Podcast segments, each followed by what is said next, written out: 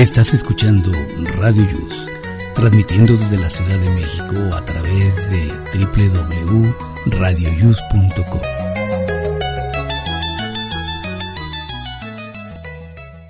El siguiente programa contiene escenas de conocimiento explícito, con diálogos cargados de curiosidad, que pueden afectar la sensibilidad de personas no acostumbradas a hacerse preguntas sobre el mundo que las rodea.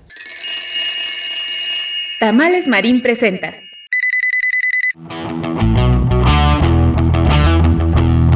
Hoy, en Aquí estamos México. No bajes la guardia. Los casos de COVID aún no desaparecen.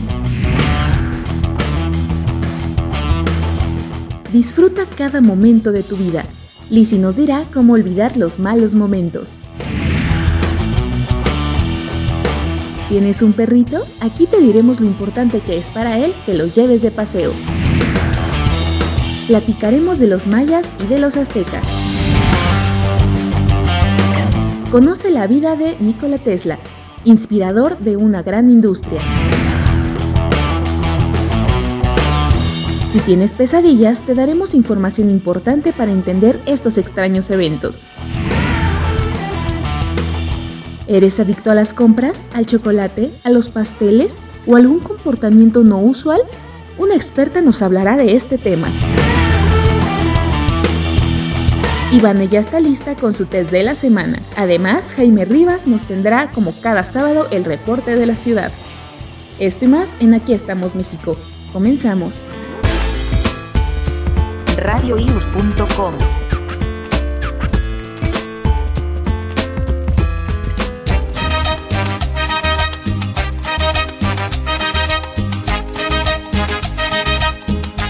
Hola amigos, ¿cómo están? Muy buenos días. Estamos aquí transmitiendo desde la Ciudad de México en vivo y a todo color para Radio Yus. Estamos en el programa Aquí estamos México, les damos la bienvenida. Hoy es sábado 25 de septiembre y hoy es día de la ataxia, internacional de la ataxia. Y también es Día Internacional del Farmacéutico. Así es que, bueno, a todas aquellas personas que son farmacéuticos en algún laboratorio, en alguna farmacia, algo, pues muchas felicidades. Y muy bien, le damos la bienvenida a todo el público, a Miguel, a Vane, a Shirley, que ya están aquí con nosotros. Adelante, Miguel. Yo solo la miré, me gustó, me pegué, le invité,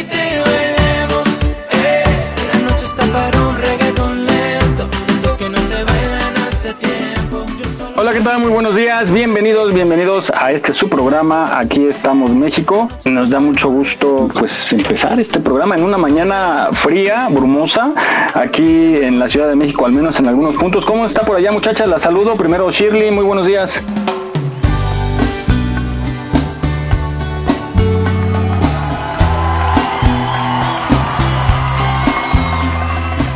Hola, hola, buenos días. Pues aquí medio fresquecito.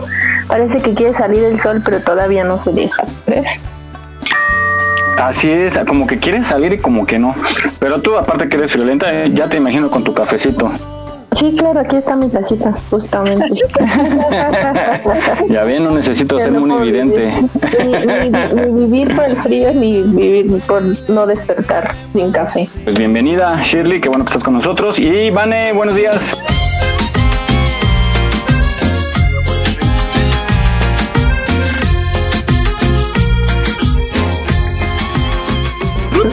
La mañana, ¿cómo se portan? Esperemos que este sabadito enviernable sea del agrado con, con esta con, este programa. Así que sean bienvenidos, vamos a enfiernarnos mientras nos escuchan.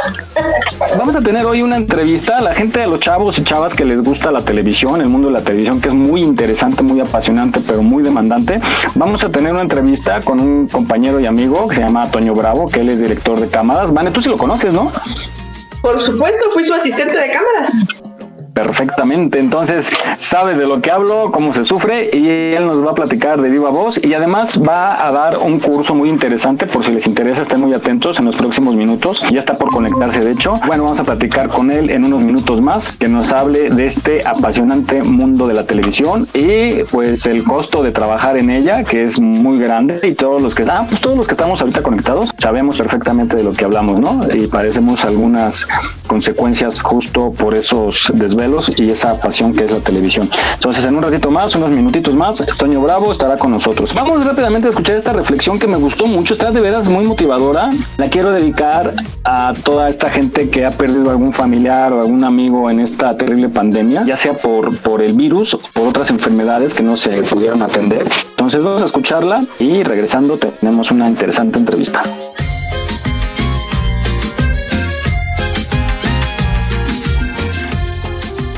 Antes de decir que no, piensa que un día te vas a morir. Sí, te vas a morir. Métete al mar, despeínate, que la sal te endurezca el pelo y la piel, que te despinte. Métete de día, de noche, que una ola gigante te lleve a pasear y la arena se te meta en los calzones. Que el toples sea por la fuerza del agua menos sexy y más divertido. Entiérrate en la arena, haz un castillito, sí, estás peludo, pero las ganas de hacer un castillito no se van jamás. Tírate en paracaídas, que tienes más probabilidades de morirte entrando el auto en la cochera de tu casa, cruzando la avenida apurado para ir a trabajar o de un ataque al corazón post-estrés, post-chatarra, post-depresión. Acuéstate con tu perro y llénate la ropa de pelos. Escucha su corazón, ese sí, que late por ti. Júntate con tus amigos aunque no tengas un peso. Siempre hay un paquete de arroz por ahí o unas galletas. Júntate con ellos y méate de risa y si los ves con el celular tíraselos por la cabeza, que están ahí contigo. El resto puede esperar. Coman asado, vayan a la montaña, tírense en medio de la calle solo para reír. La amistad sana y no hay antidepresivo que le toque los talones. Viaja, ahorra y viaja. Quizás cuando termines de pagar la ropa que te estás comprando ya la hayas dejado de usar. Quizás cuando termines de pagarte tu casa se haya llevado la deuda toda tu energía. Quizás cuando termines de pagar el auto te hayas acostumbrado a caminar. Quizás cuando termines de pagar el microondas te des cuenta que como calentar en el horno no hay. El colchón extra super archi bla bla bla king puede esperar. Mejor una garrafita para la montaña. Escúchame tonto, viaja. Viaja, viaja para enriquecer el alma, conoce gente, culturas, idiomas, viaja para ver y escuchar que el amor en todos lados tiene la misma lengua.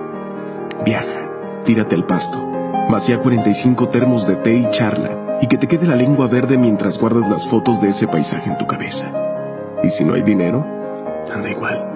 Anda bajo una planta, tres frazadas, fideos blancos y nada más. Escucha, escucha a tus viejos. Pregúntales todo lo que no sabes, todo lo que pasó. ¿Cuántas veces amaron y cuántas perdieron un amor?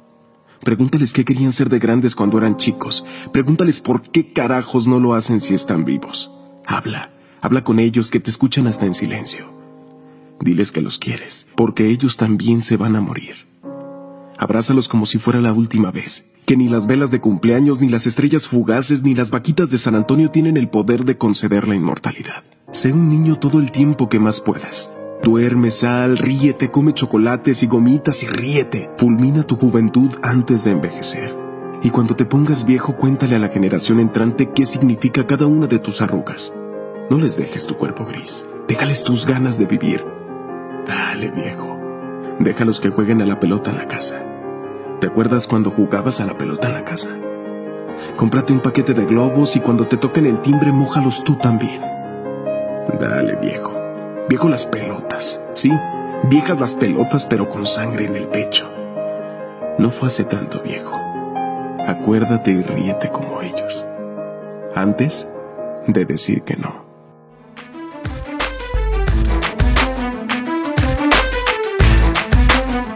Aquí estamos, México. Esperamos tus comentarios a nuestro WhatsApp 56 294 1459. 56 294 1459. Continuamos.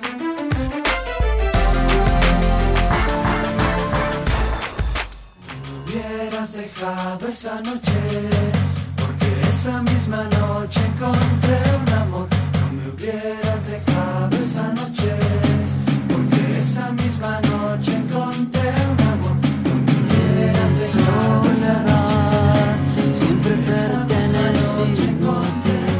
bonita reflexión y como bien dices, Miguel, eh, mm, sí deja pensando, anima y piensa uno más y desanima, pero bueno, el chiste llega.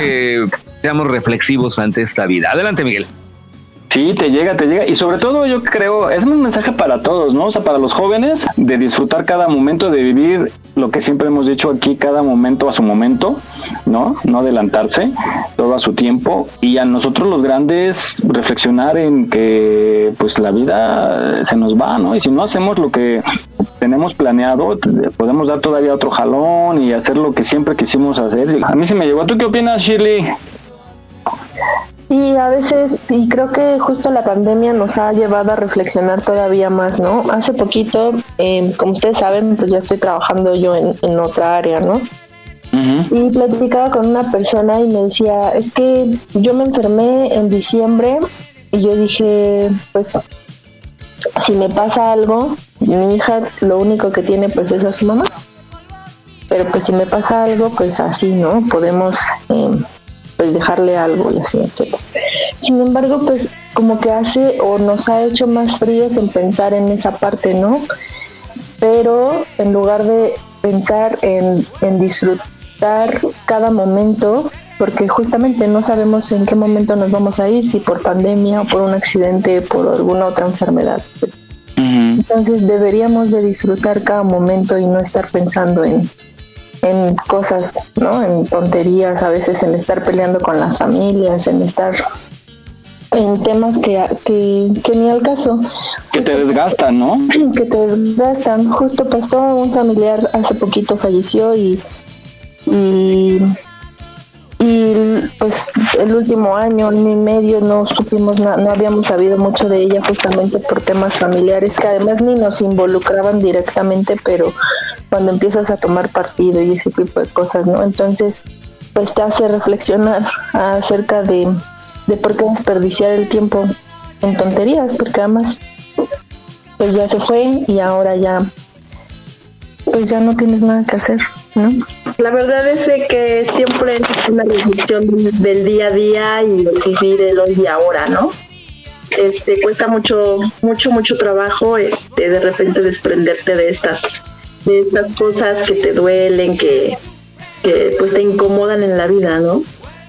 Pero yo creo que en tus momentos de, de, estar contigo, siendo una conexión de lo que sientes, pues es muy válido, ¿no? O sea, re- retomar y, y, y reforzar tanto para ti como pues para la gente que te importa. Entonces, pues válido sonreír y llorar, las emociones siempre están latentes. No logro olvidar aquella vez, sentado en la sala de un hospital, ya mi viejo casi no quería comer, como quisiera que no fuera realidad. Con todo respeto voy a hablar de mi señor, aquel hombre que nunca me dijo que no.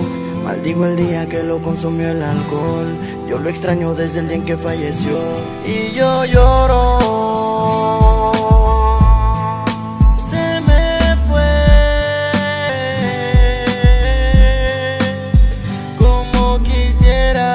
Y tenerlo conmigo. Y yo lloro. Justamente Lizzy nos habla de cómo disfrutar cada momento y cómo disfrutar a cada persona de nuestros seres queridos. Vamos con Lizzy.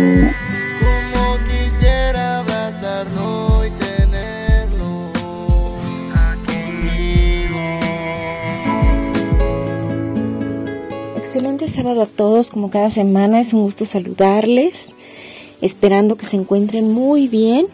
Y bueno, ahora hablaremos un poco de lo que es disfrutar la vida, el valorar estos momentos que tenemos y que podemos estar presentes aún con nuestros seres queridos y también resignificar si es que algunos seres han partido. Actualmente hemos estado en una situación difícil porque a raíz de la pandemia han habido muchos cambios en muchas familias. Seres que se fueron sin poder despedirse, cosas que quedaron por decir, por escuchar también. La frustración de haber visto a las personas que amamos sufrir con dolor y no solamente por este tema del COVID, sino por algunas otras enfermedades. Lo que nos viene a hacer recapacitar que la vida se puede ir en un momento, que a veces el evitar hablar de la muerte pareciera mantenernos alejados de ella. Sin embargo, no es así. La muerte es un proceso natural, es algo que va a llegar y que no podemos evitarlo. Sin embargo, podemos disfrutar día a día la oportunidad de vivir, la oportunidad de ser felices, la oportunidad de amar y de ser amados. Así es que no dejemos pasar un instante sin decirle a los que amamos cuánto los amamos. Siempre tengamos esa humildad para disculparnos, tengamos la actitud para disfrutar cada reunión, cada momento en el que podemos convivir con los demás. Propongámonos ser la mejor versión de nosotros mismos día a día y compartirla. No evitemos hablar de situaciones en las cuales se vea inmiscuida la muerte. Más bien fomentemos el hablarlas para saber cómo deseamos ser despedidos, cómo podemos despedir y honrar de manera adecuada a nuestros seres queridos. Y no es fomentar el deseo de que pase algo malo, simplemente es una ventana para poder dejar entrar un poquito de luz el día que llegue ese momento en que tengamos que trascender. Los invito a reflexionar que tanto están disfrutando su vida y si no a buscar elementos para empezar a disfrutarla. Hoy es ese día especial, el día para ser felices. Estamos a sus órdenes en la página de Facebook en Servicios Psicológicos y Acompañamiento Tanatológico o el número 5616-3221-53. Les envío un cálido abrazo.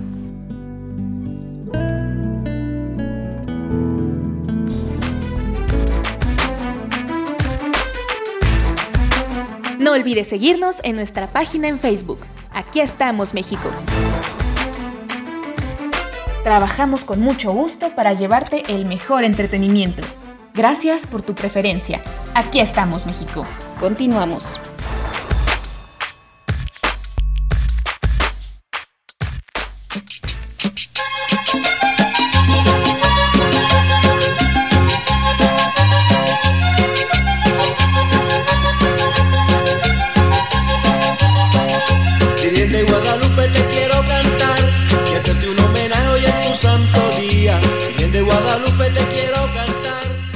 Ahí está, muchísimas gracias a nuestra compañera, nuestra compañera Lizzy, que ya está de regreso, estuvo un poquito malita, pero afortunadamente ya está perfectamente bien. Gracias por su aportación y sí, hay que valorar a cada uno de nuestros seres queridos. Bueno, y decirle lo que siempre les hemos querido decir. Vamos pues, eh, está con nosotros Antonio Bravo, un compañero y querido amigo del medio de la televisión. Él es director de cámaras de los programas más relevantes de la televisión mexicana y extranjera.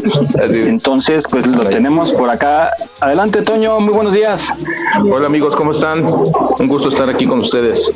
Muy bien, gracias y bienvenido. Quisimos invitarte porque eh, queremos que platiques con la gente. Hay mucha gente que le interesa la radio y la televisión, aunque bien la tecnología pues ya da otras opciones como transmitir en streaming y todo, pero de todos modos se requiere en muchos casos un director de cámaras, aquella persona que, casi nadie ve, pero creo que es el que más está en el ácido junto con el productor, el que más suda durante un programa y pieza importante como todo, todo empleado, todo, todo elemento de cada producción, pero pues pieza importante al final en una transmisión. ¿Qué es lo que hace un director de cámaras en un programa de televisión? Bueno, pues mira, antes que nada, gracias por la invitación otra vez y pues sí, digo, ya muchos años este, estando en los medios de comunicación más en, enfocado a la televisión.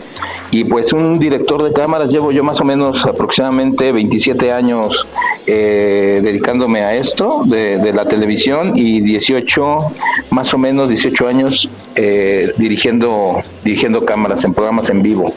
Eh, un director de cámaras lo que hace es llevar y realizar el, el programa eh, prácticamente eh, crear eh, toda la idea que, que, tiene ya la producción, más que nada el productor, es eh, plasmarla en, pantalla, ¿no?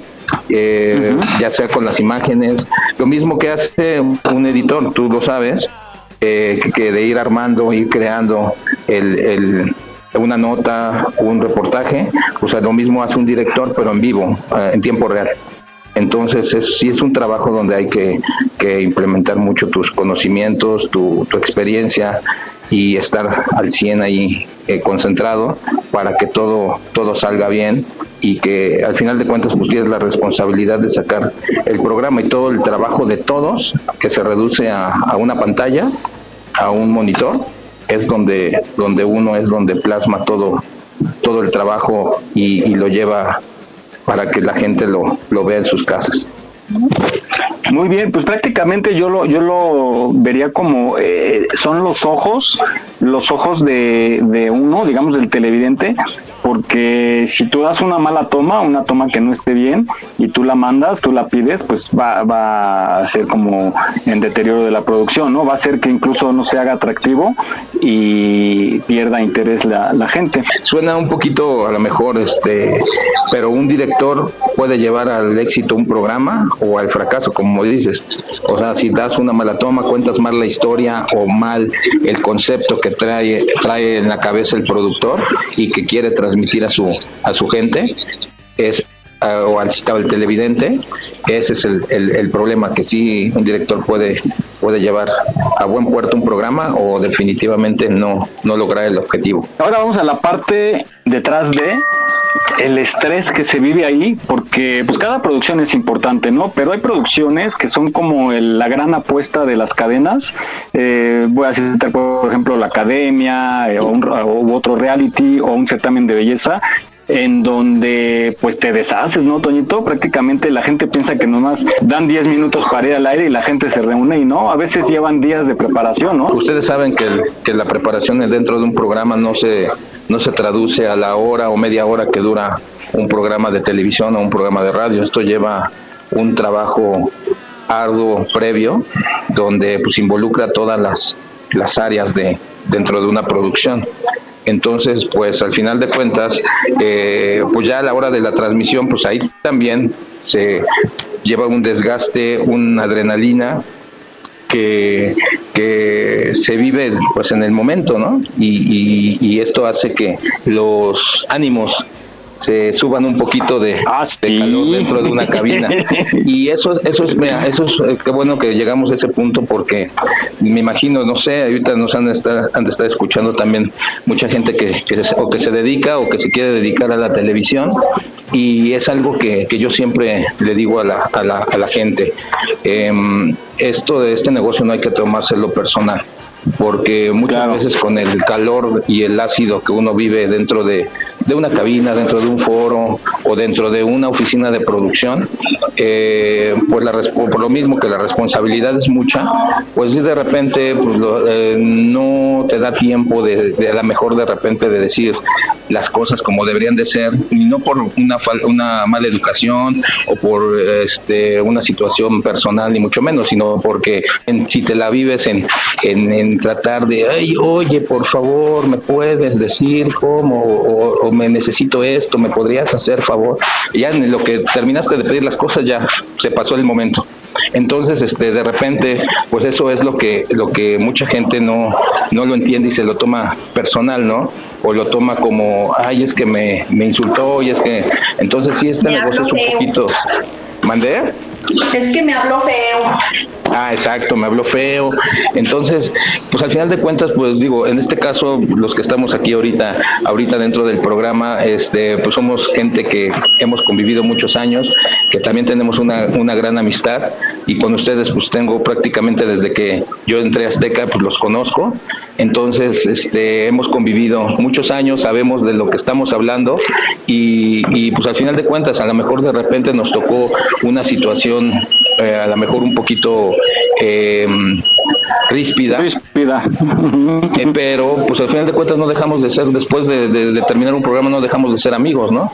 O tener una amistad, o a lo mejor no tienes la amistad con la persona, pero tienes un compañerismo. Entonces, este, eso es lo que es muy importante entender en este, en este negocio, no tomárselo personal. Ok, y ahí está la diferencia para la gente que, que quiere entrar a este mundo de la televisión, la diferencia entre trabajar en un programa grabado, que tiene su chiste evidentemente, y uno en vivo. En vivo no cualquiera tiene las agallas, el temple sobre todo. Hay gente que sale corriendo. En edición hay gente que sale corriendo en dirección de cámaras, igual pues le, le agarra el pánico, ¿no? Y se queda pasmado, es lo peor que te puede pasar en un programa en vivo. Y por eso cuando se solicita gente es que tenga temple del vivo, así de sencillo, porque eh, la presión te puede ganar y te puede derrotar. Entonces no cualquiera puede hacer este trabajo. Eh, dos cositas nada más rápidamente ya para terminar, Toñito. Eh, menciona nada más algunos de los programas en los que has trabajado para que la gente más o menos que los ubique vea el trabajo que has hecho. Bueno, mira, este, pues prácticamente yo yo inicié este mi carrera en Televisa en el año de 1994 a la fecha. Por la verdad he recorrido, he tenido la fortuna de hacer diferentes tipos de programa en diferentes tipos de funciones. O sea, yo empecé desde asistente de producción, en las cuales me tocó hacer programas de entretenimiento, me tocó hacer telenovelas, ya después como asistente de, de dirección y de y asistente de cámaras, donde tuve a, a un buen maestro que es eh, Gabriel Vázquez Bullman, que fue el que me dio la oportunidad de entrar en televisión y, el, y al que le, le pude aprender muchas cosas tanto en edición como en dirección de cámaras. Y en base a eso ya después estuve en, en Televisa hasta el año 2000, cuando lo último que hice como postproductor fue Atínala al Precio, un programa de concursos. Este, uno voltea y dice, bueno, ¿en qué momento pasó tanto tiempo, no? Eh, estuve haciendo, ¿qué más? Venga la Alegría, eh, Al Extremo, eh, eh, Corazón Grupero, La Resolana, que fue de lo último que hice también en, en TV Azteca, Masterchef. Pocas de reinas también creo, ¿no? Poca, eh, no, en Pocas de Reinas no estuve, pero este... de Magda. Que, ajá, Pero luego, sí luego, fue- luego sí haces el palomazo, ¿no? Eh, Sí, este, exactamente, igual como me pasó, pa- igual para todo. Ellas arriba, también estabas de repente andabas por allá Ajá. en ellas y arriba. en este y en enamorándonos. Ujú. Para los que les interese, tú vas a impartir un curso próximamente. Los que les interese el mundo de la televisión, la dirección de cámaras muy interesante y, lo padre que estás ofreciendo, que es teórico práctico. Danos información para la gente que quiere inscribirse y ahorita vamos a publicar tu banner de promoción para este curso con los datos en la página de Aquí estamos México de Facebook, por si quieren consultarlo. Pero danos información, mayor detalle para quienes les interese, Toñito. Sí, gracias, Miguel. Mira, eh, ahorita lo que queremos hacer es eh, también compartir un poco de todo esto de lo que hemos estado hablando, de cómo la gente se puede involucrar, los interesados, la gente que quiere eh, meterse un poquito más en lo de la cuestión de la televisión. La verdad, yo en mis inicios hubiera querido también tener como esa guía o, o- ver de qué forma aprender un poquito más para, para poder este, tener más amplio el panorama de qué es lo que a lo que me puedo dedicar, qué es lo que me gusta. Por eso decidí retomar un poco esto de los de los talleres de, de dirección de cámaras para que los tanto los que están estudiando eh, comunicaciones, los egresados o la gente también que este por ejemplo en estas en este primer grupo eh, mucha gente se ha, se ha interesado dentro de, de- del medio, o sea que, que hay gente que está trabajando en, Azteca, en Televisa, o sea no solamente estudiantes, este se, se están interesando, entonces está abierto a todo a todo mundo. Y sí para compartir un poquito todas estas experiencias y que también sientan lo que es este realizar y hacer a lo mejor un musical, unas, eh, algo de entrevistas, cómo, cómo se, se trabaja en un foro, cómo se prepara un foro para poder hacer una grabación o por, inclusive para transmitir en vivo. Entonces, este es acercarse un acercar a las personas un poquito a, a todo este mundo. Estamos ahorita haciendo el- este primer grupo que es el para el 16 y el 23 de octubre, es aquí en la Ciudad de México. El 16 es dar un poquito de teoría para que justamente empaparlos de, de todo lo que es cómo se hacen los encuadres, cómo se piden las tomas, cómo este, funcionan las cámaras, qué es lo que que, com- que cómo se, se distribuye una cabina de, de transmisión de televisión y ya después todo eso para que ya lo entiendan y poderlo llevar a la práctica. Entonces estamos haciendo estas, estas dos fechas, 16 y 23 de octubre.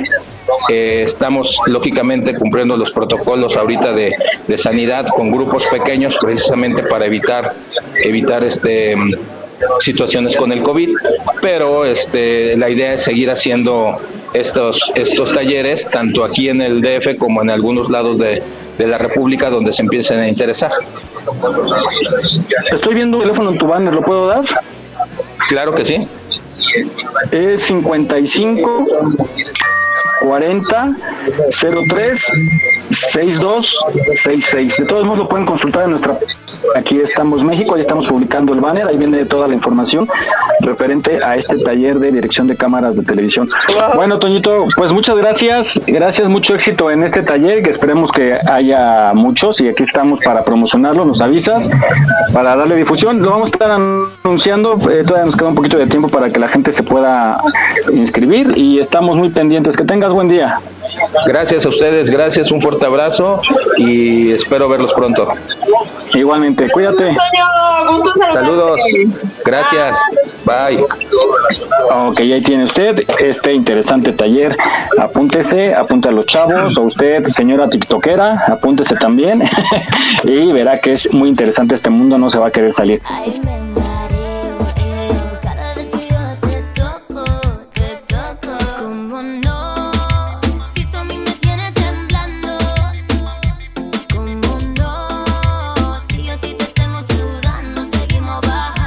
Con Jaime, Jaime Rivas, que ya tiene el reporte de la ciudad. Eh, nos va a decir el clima, si podemos lavar, si podemos circular. Y vamos contigo. Jaime, muy buenos días.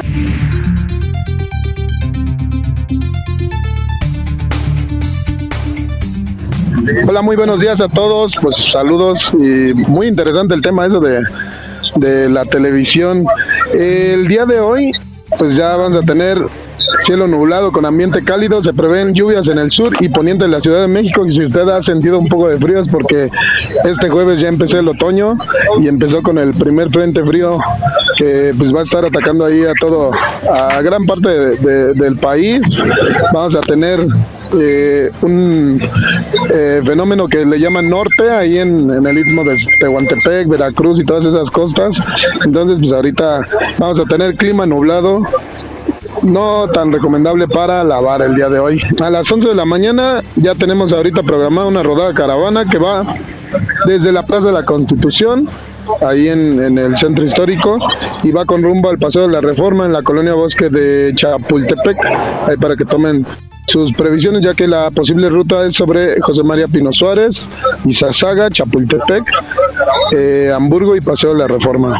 El día de hoy aplica el hoy no circula sabatino de manera habitual para todos los vehículos con holograma 1 que tengan placas con terminación par y pues para todos los vehículos con holograma 2 entonces para que no se les vaya a escapar y el día de hoy no vayan a sacar su vehículo si es que no circula.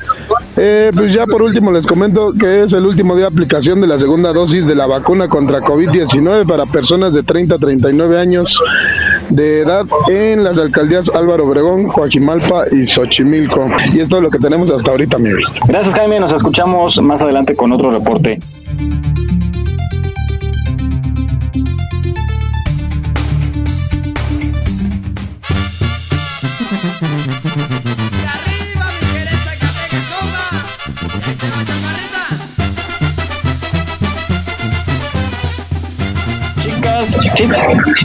Vamos a. Eh, ¿Qué pasó?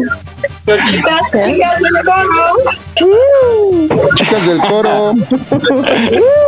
Ay, falta quórum, ahora sí no está. Es que nada más que salga Mary, fíjate, hay dos chicas ahorita, dos compañeras. Sale Mary y parece que hay seis. Jesús. No. Unas amigas. Ah, Jesús es bueno. No, sus amigas son muy silenciosas.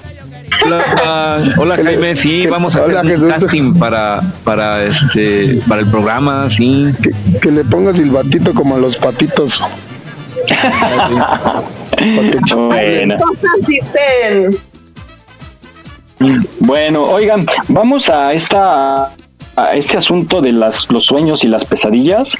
Pues sí, creo que todos hemos tenido pesadillas eh, y bueno, esta nota nos habla un poquito de cuál es el origen de las pesadillas, de dónde provienen y qué realmente pasa en nuestra, en nuestra cabecita y a la hora de estar dormidos, pues ahí lo proyectamos de una manera un tanto diferente que es esto que se llama pesadilla. Pero vamos a escuchar esta pequeña cápsula que nos habla más sobre el origen de las pesadillas.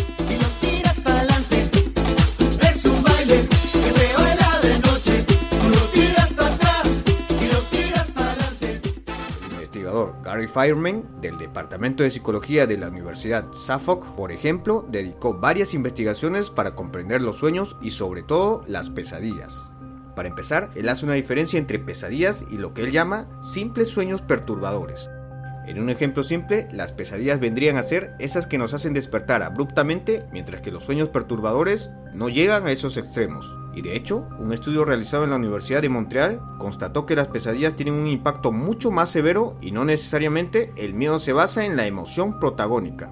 En verdad, el soñador puede llegar a experimentar culpa, tristeza, ira o confusión, y eso nos da ciertos rasgos para saber de dónde provienen las pesadillas. En fin, según Gary Fireman, las pesadillas son una forma de procesar emociones y experiencias que no somos capaces de comprender cuando estamos despiertos. Es decir, de alguna manera nuestro cerebro nos protege de algunos sentimientos percibidos como nocivos, aislándolos en el subconsciente en una región inaccesible para el cerebro, algo así como el funcionamiento de un antivirus en nuestra computadora. Pero pasa y resulta que estos deseos y sentimientos reprimidos permanecen ahí en alguna parte, mas no están eliminados. Sentimientos como la ira o el miedo, lo que sucede con las pesadillas es que al estar dormidos, ese portal que divide la parte consciente de la parte subconsciente se abre, permitiendo así un contacto entre estos dos. Para ser más específicos, ese portal se encuentra en el lóbulo frontal, una parte que está relacionada con los pensamientos lógicos y racionales. En esta especie de zona intermedia entre lo racional y lo reprimido se suelen dar nuestros sueños y fantasías más locas, provocando que las personas puedan hacer conexiones diferentes y más creativas que aquellas que se hacen cuando estamos despiertos. Pero como dije, aquí en esta zona intermedia, en el subconsciente, todo funciona de otra manera. Es decir, por ejemplo, aquí todas las comunicaciones se hacen a través de símbolos. Es por eso que nuestros sueños son rara vez literales, ¿o no? En un momento podrías estar conversando con un familiar y al minuto estar cayendo a la cima del Himalaya en un globo aerostático. Así de absurdo. Es por eso que puede ser de mucha ayuda tratar de interpretar las pesadillas a través de la asistencia de algún especialista. Y en serio, podría serte de gran ayuda, ya que según el estudio de Fireman, aplicado a varias personas, se habría revelado que las personas que tienen pesadillas muy recurrentes básicamente estarían recibiendo mensajes del subconsciente. Es decir, es como si el subconsciente estaría desesperado por hacer que el soñador entienda algo, y por eso comunica el mismo concepto noche tras noche hasta que el individuo logre organizar sus emociones y digerirlas de alguna forma. Todo indica que el subconsciente y las pesadillas tienen una función evolutiva y son muy sofisticadas. El subconsciente es un sistema de defensa muy poderoso y las pesadillas una forma de dosificar la realidad para que las personas no colapsen cuando pasen por una experiencia traumática.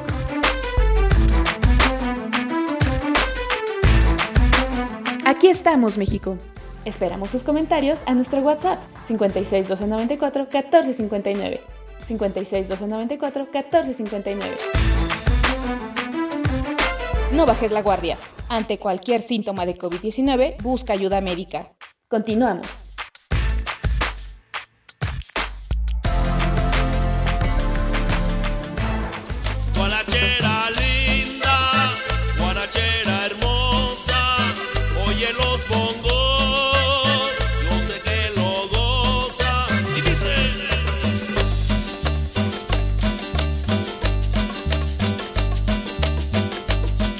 Muy bien amigos, estamos aquí de regreso bueno, ya sabemos un poco más de las, de las pesadillas y bueno, pues hay que estar tranquilos para que no tengamos este tipo de, de pesadillas o de sueños ya muy, muy, muy, muy feos. Adelante Miguel.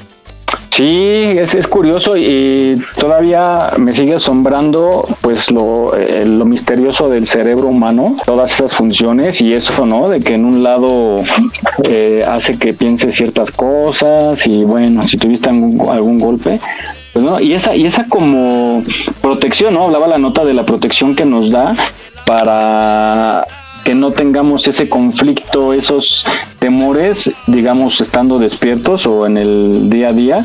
Y... Fíjate, si así estamos como estamos, imagínate que no tuviéramos pesadillas, estaríamos peor. Sí, exactamente. Es que dicen, o sea, es de unas pesadillas a los sueños, eh, ¿cómo le llamaban? Este. Ay, me per perturbadores, perturbadores, perturbadores. Húmedos. No llegan a eso. No, perturbadores. pues esos son perturbadores también. También, está todo perturbado. Ay, Shirley. Recurrentes, ¿no? O sea, es muy diferente cuando tienes tus sueños perturbadores a tus sueños recurrentes o cuando se o cuando se, se mezcla, ¿no? O sea, una pesadilla que es constante, constante, constante, es así como que estaría padre que alguien nos explicara más a detalle cómo es tu, tu sueño recurrente, qué significa, ¿no? El, el de dónde viene o no, porque seguramente es un miedo ahí oculto que traes y que está destapando, ¿no? Sí, sí, sí, pero pues bien, qué, qué, bueno que está oculto, porque como dice Jesús, y así como estamos, alterados y de locos, ¿no? Que de repente hay gente que hace masacres y dice, es que Satanás me lo ordenó, o escuché una voz que me decía, chafle, pues hay que desactivar, ah, como el software que nos está dando lata, sí hay que desactivarlo, porque imagínate esa voz que de repente se active. qué miedo, qué miedo, qué miedo. Vamos a, eh, vamos a, tocar este tema de los perros. Fíjense que a mí, a mí me encantan los perritos, las mascotas. Me da mucho porque sale, hay todo tipo de gente, hay unos que salen y dejan al perrito que corra y que haga de por allá y se voltea al señor y ya que, ya vámonos, vámonos, pero ya el perro fue a orinar por allá, ¿no? Enfrente de tu casa y les Sí, caray, es horrible. O luego cuando estás eh, o en un restaurantito y ahí al ladito llega el perro y, hace del baño y todo. Entonces sí, hay que ser más responsables, ¿no? Que no saquen a pasear porque si no se ponen fúricos. Sí. Claro. Vamos a escuchar esta nota que habla lo que mencionaba Vane, los beneficios y consecuencias de pasear a tu perro. Vamos a escucharla.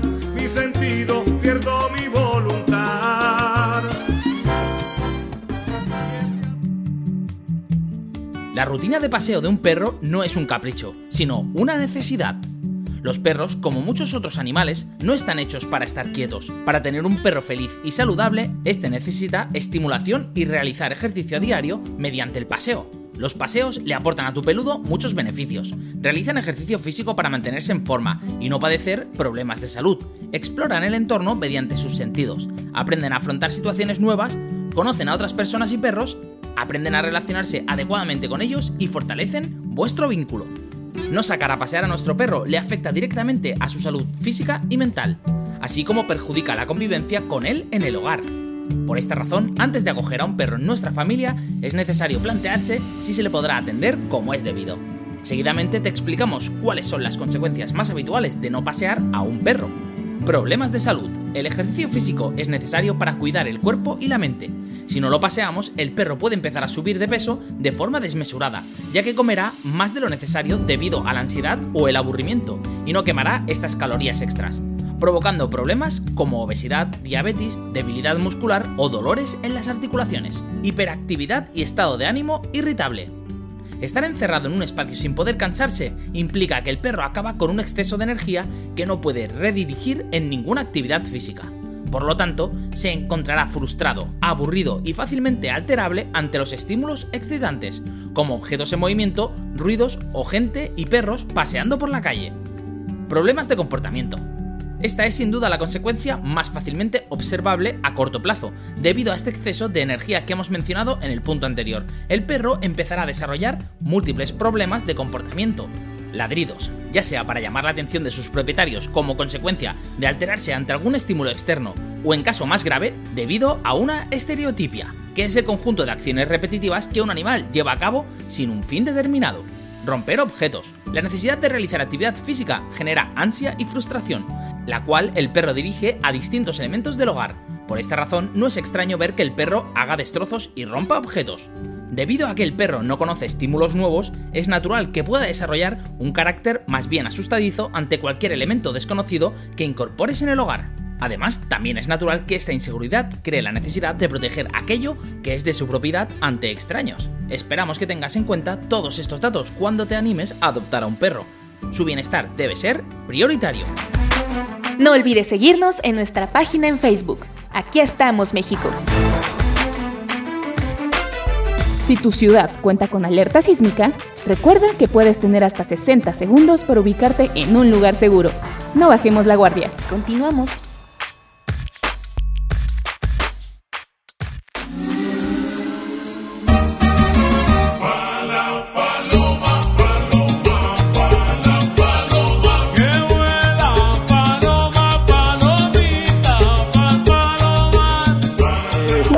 La maestra Miriam Pelcastre. Ella es psicóloga clínica y, como nos decía, es especialista en tratamiento terapéutico en adicciones, tanatología y evaluación de la personalidad. Bienvenida, maestra.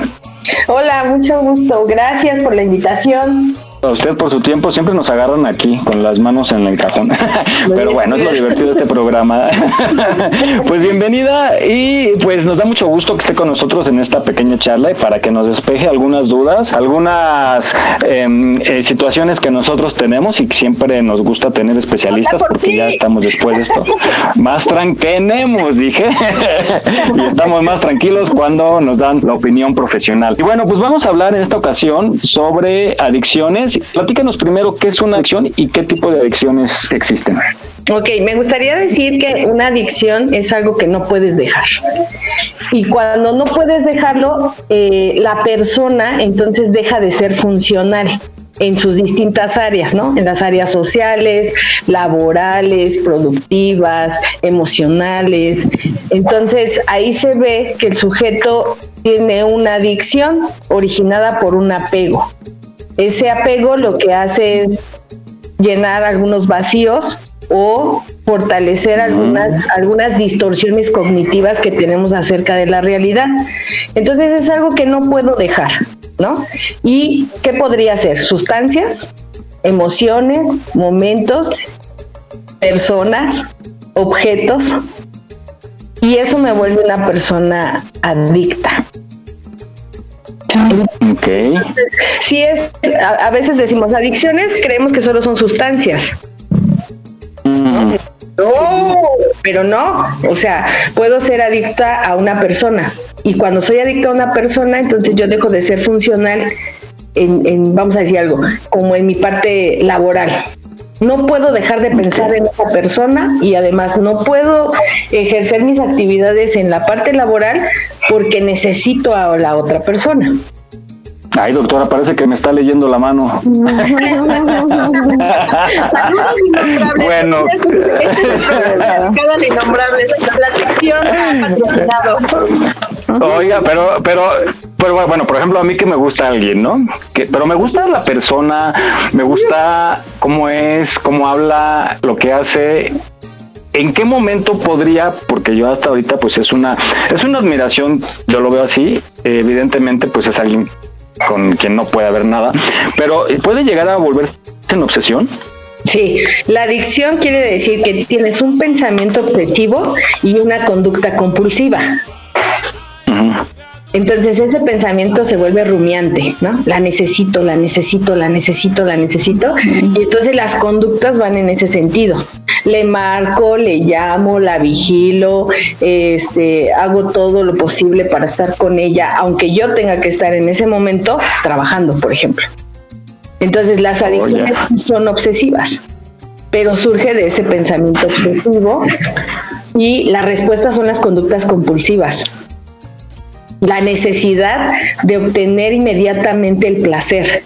En el momento que siento displacer, quiero compensar con alguna conducta, con alguna situación, con una emoción, con una persona, la sensación de displacer. ¿Y qué es lo que busco? Placer. Pero ese placer muchas veces está deformado, porque el placer va en sentido que los otros o que los demás o que las demás situaciones o los objetos cubran esa necesidad de displacer.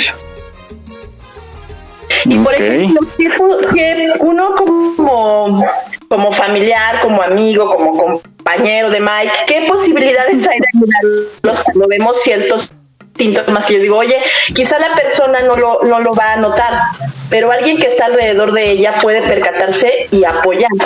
Sí, lo, lo, primero, lo primero que se observa son las conductas. Entonces, si, si, si él tendría que estar trabajando y pueda vigilar a ese gran amor de su vida, Entonces, Ay, no, no. personas que están a tu alrededor, Oye, no, o sea, tú tendrías que estar trabajando, tú tendrías que estar haciendo lo que, lo que a ti te corresponde y lo estás dejando por ese momento de placer. Entonces las conductas son Uy, no, esto sí ya es bien obsesivo. Sí, pero es muy sí obsesivo. ¿no? Sí, lo hay. como una cosa. Sí, claro. Sí, pero el pensamiento es, es tan obsesivo que tampoco eh, las personas tenemos la, la facultad de decir, ah, esto no es tan obsesivo o esto es muy poco obsesivo. O sea, son, son pensamientos que van uno tras otro, uno tras otro, y, se va acrecentando esa necesidad de obtener el placer inmediato, porque esa es otra de las, de las características de la personalidad adictiva. Quiero el placer inmediato, pierdo el sentido de la realidad. Y, y cuando la realidad me, me la, o sea, me la muestran, entonces tengo un rasgo infantil y ese rasgo me hace que no pueda aceptar la realidad. Entonces yo digo, me rechazó, me abandonó o me traicionó.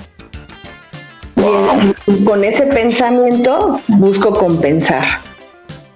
Sí, entonces el- el ser adicto significa que pierdo contacto con la realidad y tampoco me puedo adaptar a eso que me toca vivir o resolver.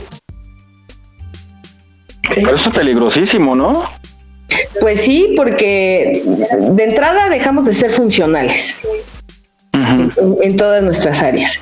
Y pues a veces ya nos vamos más, más grave a un trastorno, ¿no?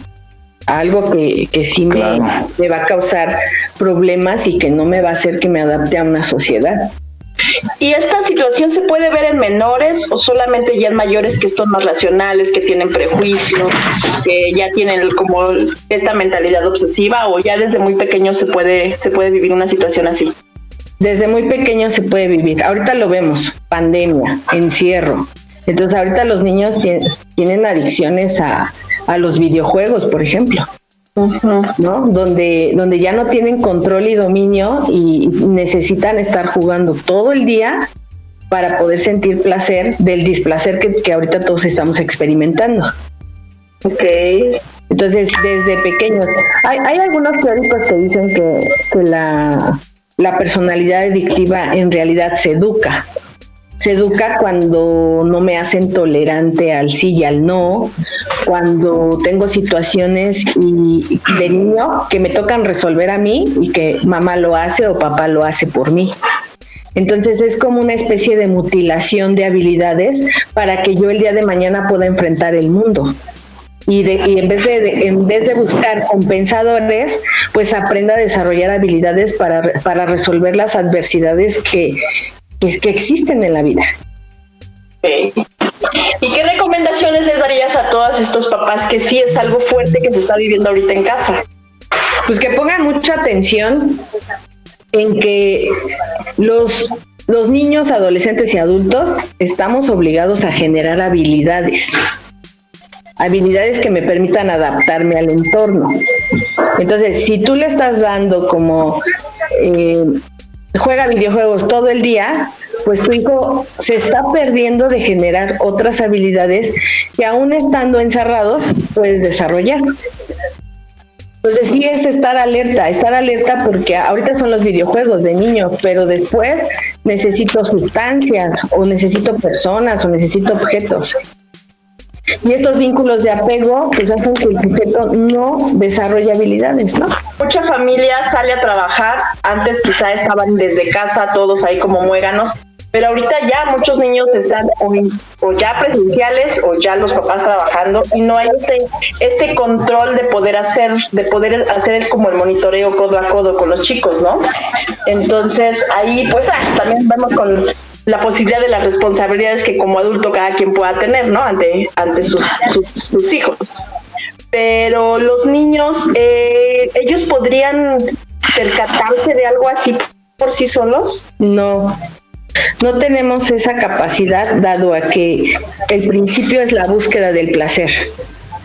Entonces, si yo siento placer por jugar videojuegos, pues difícilmente me puedo dar cuenta que estoy dejando de generar otras habilidades. Solo me estoy enfocando en el placer. El problema está que cuando experimentamos el displacer, no tengo las habilidades, no tengo recursos para poder decir, ok, eh, por ejemplo, en una ruptura de pareja.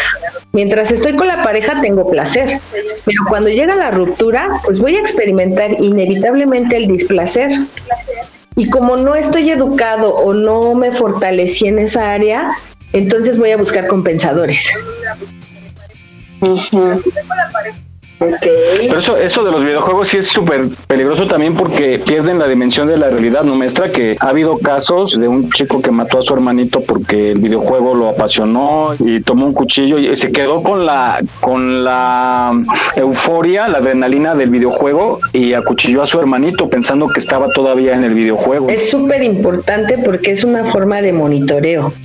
O sea, ¿qué, ¿qué hace mi hijo cuando yo no estoy? ¿No? ¿En qué ocupa su tiempo? Y sí es muy peligroso porque pierden el sentido de la realidad. Eso es una. Y la otra es que si hablamos ahora de desarrollos cognitivos, entonces también se ven afectados. Eh, tenemos niños que ya no, no, tienen atención, concentración, que han perdido la parte de, la, de, de, la práctica social, ¿no? Porque ahora lo, lo, hacen de otra manera y, son habilidades básicas que el ser humano debe, debe de desarrollar.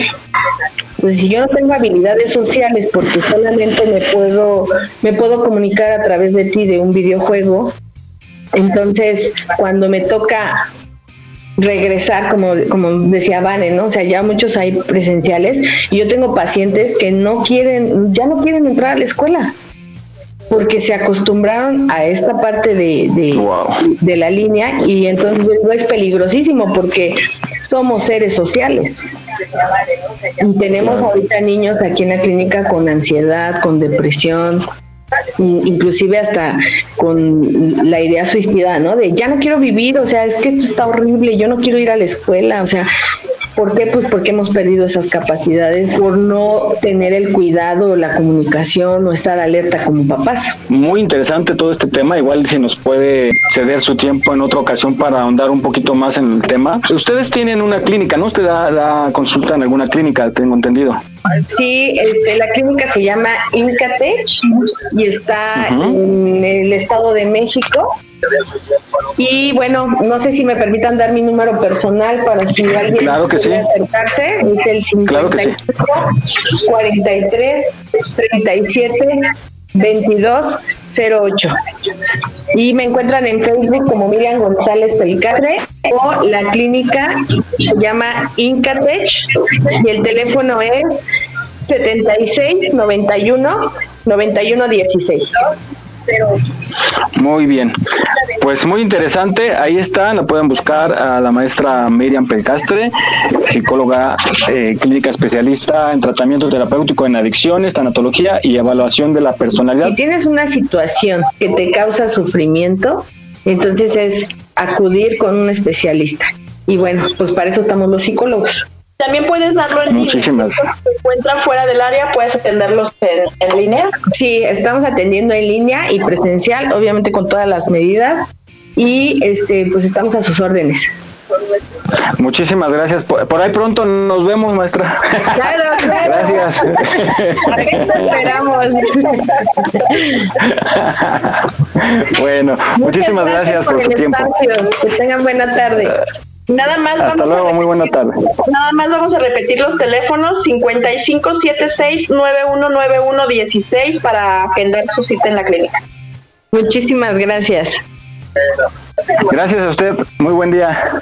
Hasta luego. Bye. Hasta luego. Bye. Pues ahí tiene usted. Es muy importante. Es, es, cierto esto, ¿eh? De Oye, Miguel. Que mucha gente se niega. Mande. ¿no? Para que vayamos todos juntos y a lo mejor. En grupo, sí. Sí, sí hombre hacemos este en lugar, en lugar del coche, ay, el de Six Flags, ¿cómo se llamaba? Ándale, sardina, el auto sardina. Ándale, debe hacer esa promoción auto sardina. Consulta sardina. Ándale, terapia. Uh, terapia, no, imagínate. Muy... Ay, Shirley, sí, sí, ella va a acabar haciendo cita.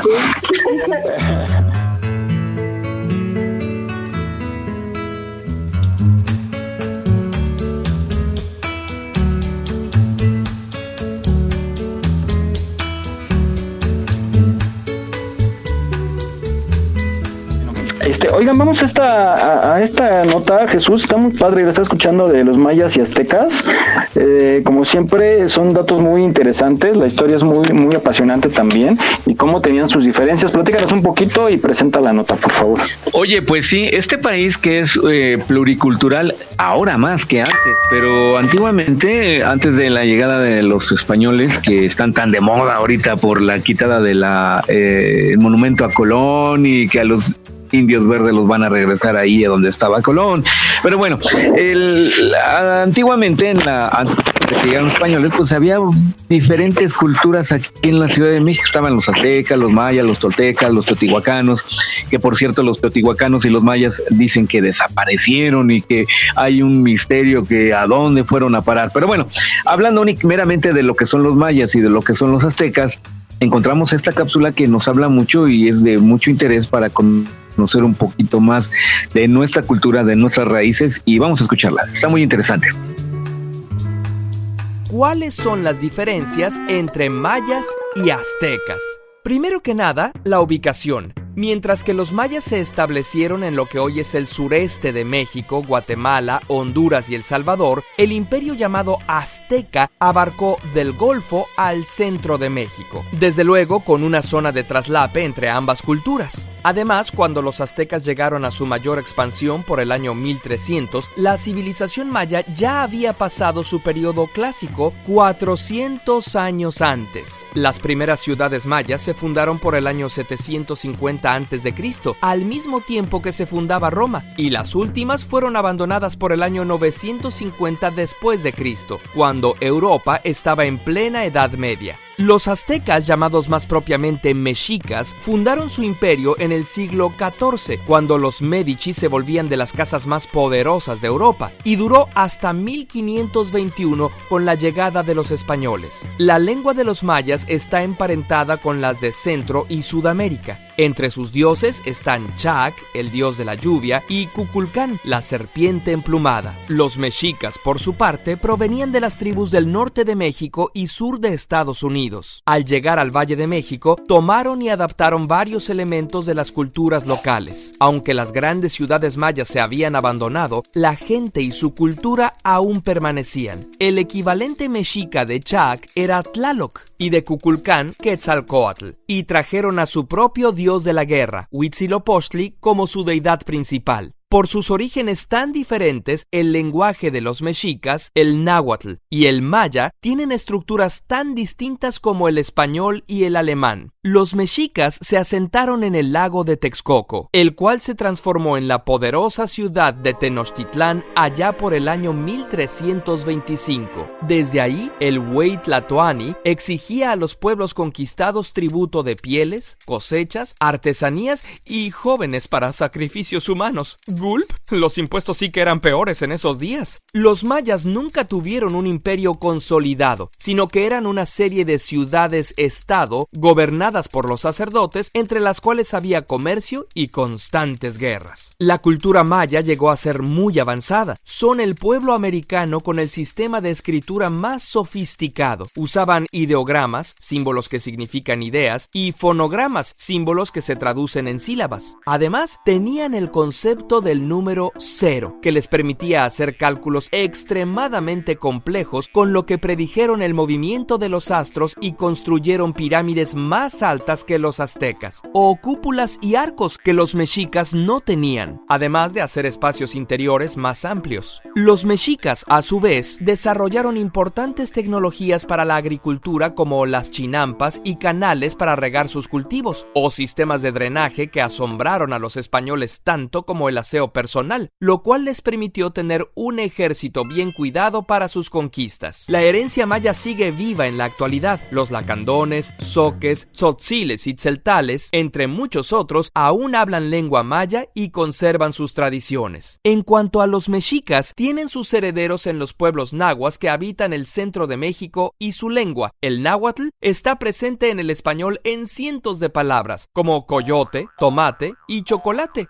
Así que la próxima vez que veas una película que no distingue mayas y mexicas, recuerda, mexicas, pueblo guerrero que dominaba el centro de México cuando llegaron los españoles. Mayas, antigua civilización de Centroamérica con afinidad por las matemáticas y la astronomía. Ambos pueblos continúan vivos en su cultura y en su gente.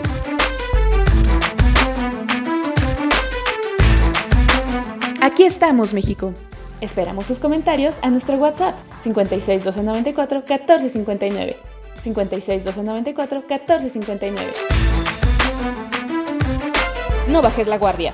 Ante cualquier síntoma de COVID-19, busca ayuda médica. Continuamos.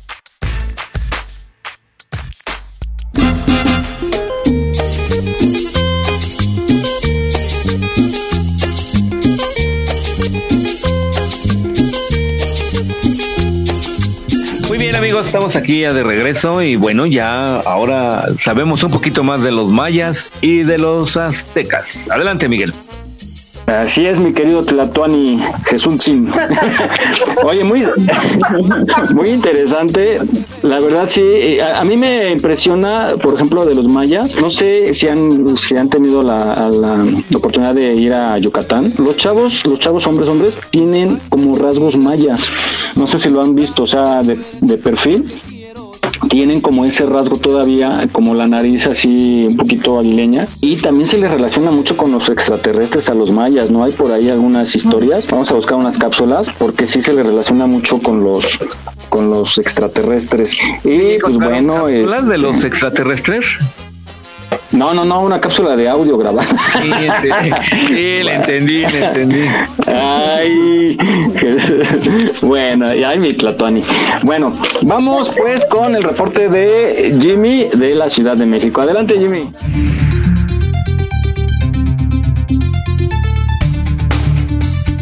Pues ya rápidamente nada más les informo que tenemos cerrado reforma a la altura de Bucareli, esto por manifestantes. Entonces, para que tomen sus precauciones y más tarde vamos a tener eh, una manifestación a las 4 de la tarde de una concentración de laboratorio 420. Esto es en Avenida Hidalgo, Colonia Guerrero ahí cerca de Reforma. Perdón, es a las 3 de la tarde, la que tenemos a las 4 de la tarde es concentración de coordinación metropolitana, anticapitalista y antipatriarcal con el SIG en Avenida México Coyoacán 343, allá en la alcaldía Benito Juárez, la colonia Joco. O sea, destrozos. Lo tenemos ya. Destrozos. Sí. Para que sigan en casita, escuchándonos. Sí, sí, sí. Sí, más vale estar en casita con este clima que invita a ver tele y un cafecito y con la familia. Así es, Miguel. Oigan, este, pues vamos rápidamente. Gracias, Jimmy. Pues quédate para que participes eh, hablando de adicciones. En el test. Muy bien. hablando, de, hablando de adicciones, pero como de las que nos dijo la psicóloga, el test, digo, Vane nos tiene el test de la semana muy interesante, apropiado para este tema. Adelante, Vane.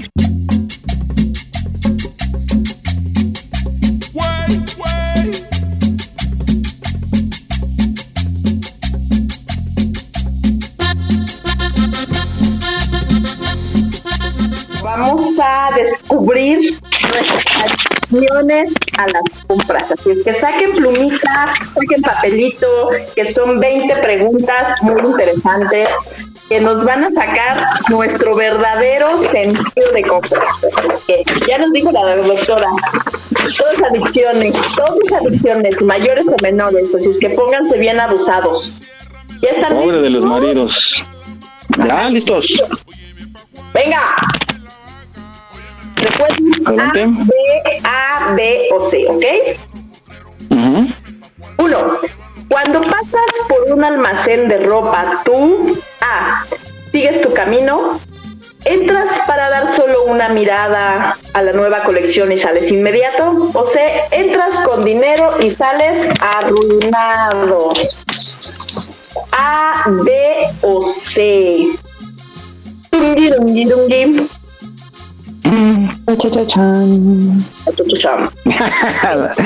¿Con qué frecuencia?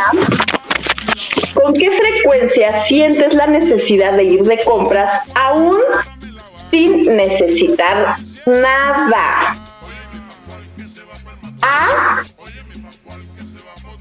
Siempre.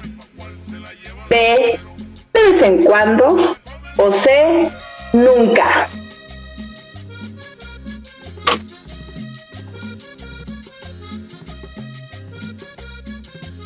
Venga. ¿Cada cuándo renuevas tu guardarropa? A. Cada año o más. B. De dos a seis meses. O C. Entre una semana y un mes.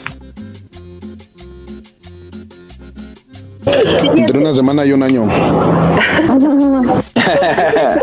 ¿Con qué frecuencia te vas de compras en vez de socializar con tus amigos o familia? A. Nunca. B. Ocasionalmente. C. Rara vez. Listo, cuando vas a comprar algo específico, A. Vas al grano, lo compras y te vas. B. Si no lo encuentras, te vas y vuelves después. C. Lo compras, pero también tienes tiempo para otros antojos que sin duda se solucionan tu tarjeta de crédito en la mano. Ay, los oigo muy calladitos, ¿eh? ¿Qué frecuencia sientes arrepentimiento, culpa o ira luego de una sesión de compras? A. Nunca. B. Siempre. C. Ocasionalmente.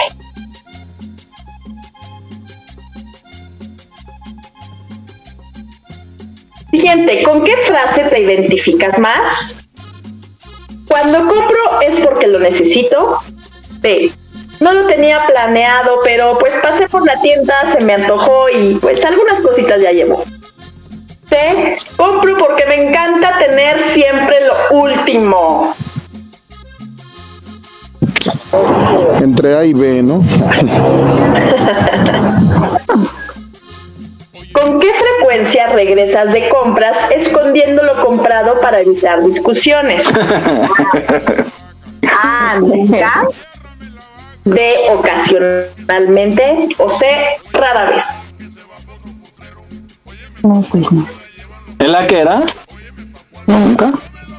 A. Nunca. Yo compro carros Ah, ya sé, pero pues no te los quedas. A, las chiquitas. El chiste es quedárselo más. La que sigue, ¿en qué gastas la mayor parte de tu dinero? A, salidas. B, gimnasio. C, ropa, accesorias, zapatos, mis antojos. La B no dijiste. A, salidas. B, gimnasio. C, ropa, accesorios, zapatos. Es, es, no, pues no. No, pues. Comida. Comida. ¿Con qué frecuencia le mientes a tu familia o amigos, pareja o susodicho con el fin de minimizar la magnitud de tu hábito de compras? A. Nunca. B. Ocasionalmente. C. Rara vez.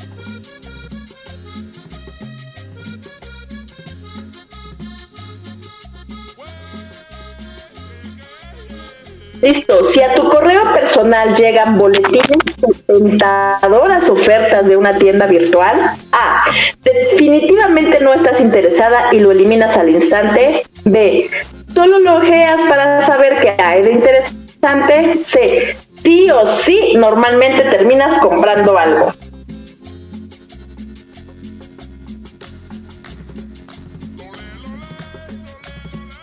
Mm, pues yo no soy cliente de plano.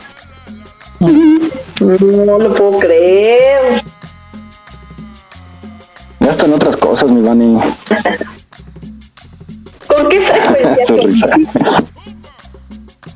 No, pues sí. ¿Con qué frecuencia solicitas préstamos para comprar o usas tarjetas de crédito hasta llenarlas en sesiones de compras? A. Nunca. B. Frecuentemente. C. Siempre.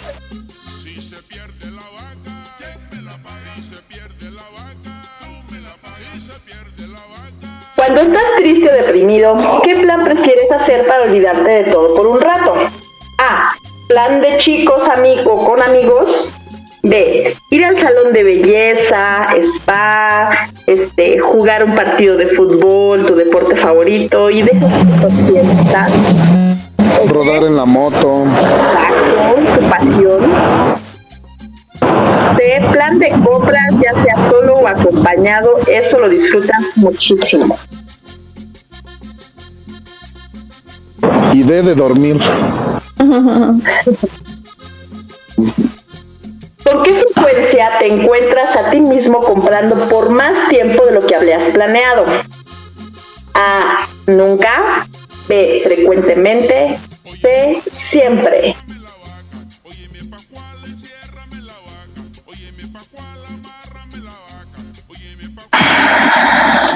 Ese suspiro, ese suspiro. ¿Con qué frecuencia tu familia te reclama que... Tú sí, hazla, hazla. ¿Con qué frecuencia tu familia te reclama que estás gastando mucho dinero y tiempo en compras? Opciones. Nunca, ocasionalmente, siempre. O sea, a veces. A veces. es que no nos dicen. ¿No es que somos de lento aprendizaje? De veras. No es que vengo, vengo de los mayas. ¿Con qué frecuencia vas de compras para, llevar el, para llenar el vacío proveniente de la pérdida de una persona innombrable o relación innombrable importante en tu vida? Ah, esa ya sonó a pedrada bien directa. Uy, deja que abra la puerta y va ten- va a tener un carro en su puerta con un moño. Pero la mía, la mía, por favor. Ah, nunca, frecuentemente, sé siempre. A ver, yo ya me perdí. ¿Cuál era la pregunta y las opciones para andar pensando? Que las chihuahuas. ¿Con qué frecuencia vas de compras para llenar el vacío proveniente de la pérdida de una persona o relación innombrable importante en tu vida? Ah, no de área. Oh, oh. ya entendí. Ve frecuentemente, siempre. Uy. Chale. Listo, ¿con qué frecuencia vas de compras para escapar de los problemas, relaciones problemáticas o soledad? A nunca, B frecuentemente, C siempre.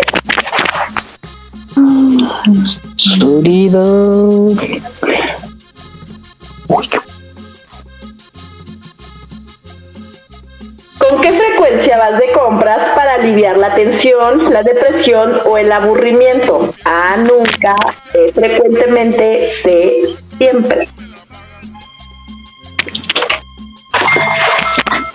La que penúltima. ¿Con qué frecuencia tienes dificultad para dormir relacionados con pensamientos recurrentes sobre lo que comprarás al día siguiente? No, esto ya es una obsesiva, ¿eh? A, nunca, B, frecuentemente, siempre.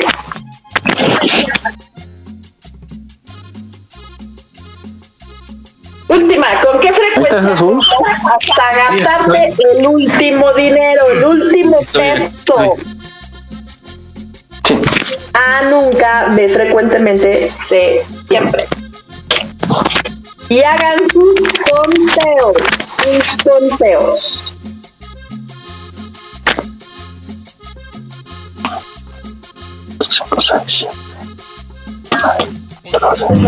No, yo pura A, casi. su verdadero yo. Yo Ay, ¿en también. serio? Sí. ¿No se han comprado? Ay, Shirley, no, que no inventes. No. Oye. ¿No se compraron potenciales? No. Uno, dos, tres. De garnacho. Todo, yo la mayoría. Todos A. 5B y una C. Ah, son 20, yo tengo 21. Ah, no, 20. Yo 14, 3 y 3. O sea, puros A aquí. Ay, ven, también por. Bueno, pues para todos los que salieron con el A, están muy relax. Disfrutas hacer de vez en cuando una que otra compra, pero tienes como prioridad otros planes y proyectos. Eres sin duda muy razonable con el dinero y equilibrado en tus gastos. Eres un comprador habitual, estás en control de tus hábitos de compra y es más probable que inviertas una cantidad limitada de tiempo y dinero en ellas. Aplausos. Bravo. Bravo. Para quienes no el término medio. Te encanta mantenerte enterado de las últimas tendencias y productos que llegan al mercado, pero antes de comprar por comprar, reflexionas si en realidad lo necesitas y es tan solo un capricho. Eres un comprador habitual, estás en control de tus compras y es más probable que inviertas en tus gustos. Bien, muy bien.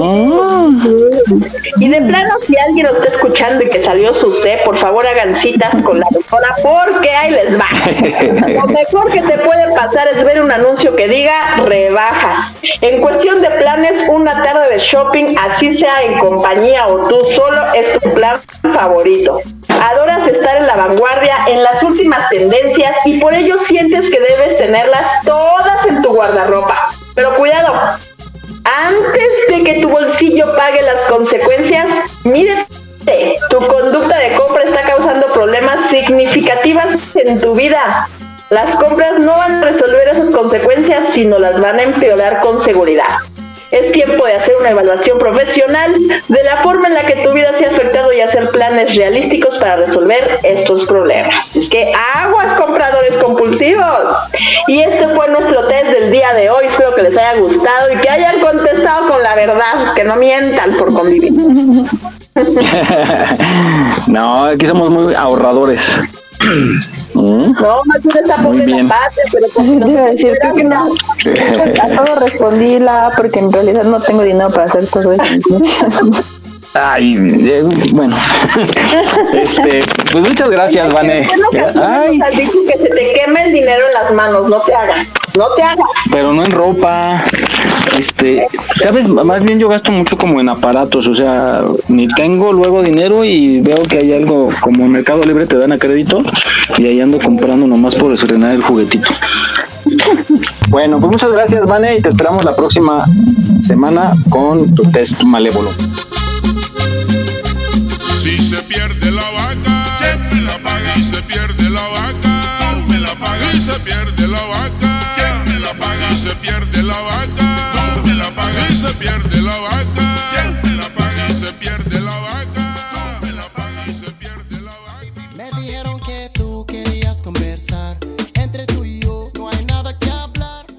Bien, pues ahora que está tan famoso estos autos de novedosos, eléctricos y de gran tecnología, pues eh, yo tenía la idea que de que mm, era relacionado el fabricante o algo muy directo con Tesla, pero no.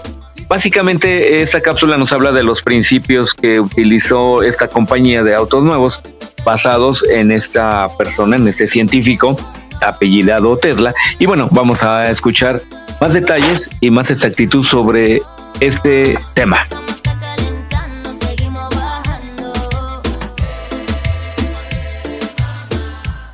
¿Quién fue Nikola Tesla? Nació en Serbia en 1856. Desde chico destacó en la escuela gracias a su memoria fotográfica y gran habilidad creativa. Después de una larga enfermedad, estudió ingeniería y gracias a su profesor de física, se interesó en los fenómenos electromagnéticos. Quiero saber más acerca de esta misteriosa fuerza. Se mudó a trabajar a Francia a los 26 años en la compañía de Tomás Alba Edison, donde ayudó a hacer mejoras al equipo eléctrico. De ahí migró a los Estados Unidos, donde conoció al célebre Edison y trabajó para él resolviendo problemas de ingeniería, hasta que un día...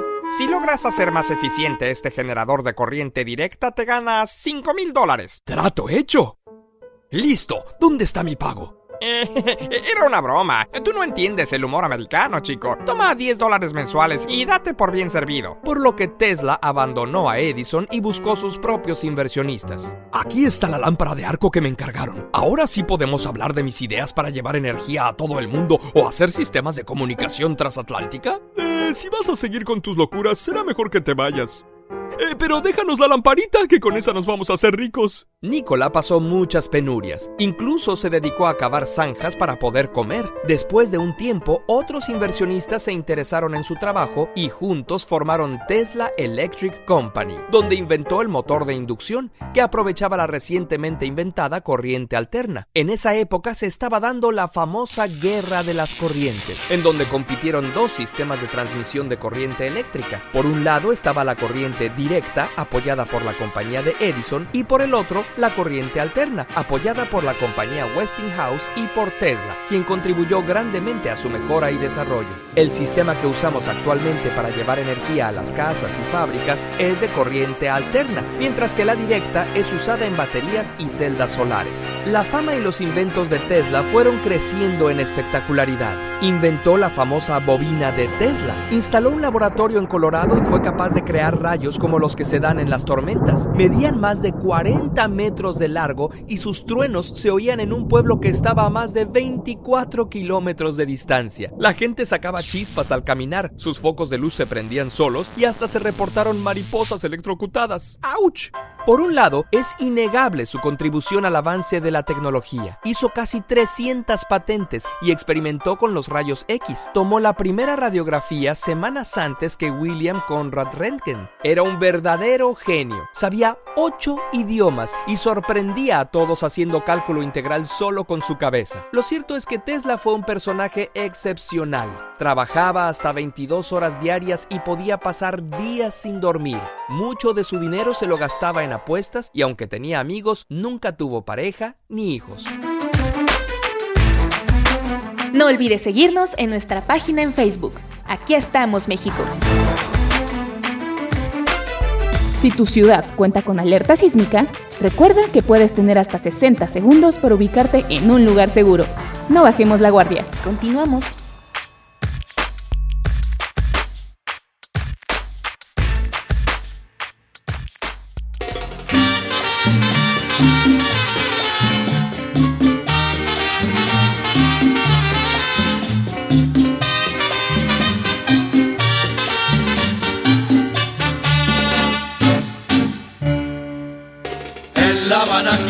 No conoce a un magnífico bailarín.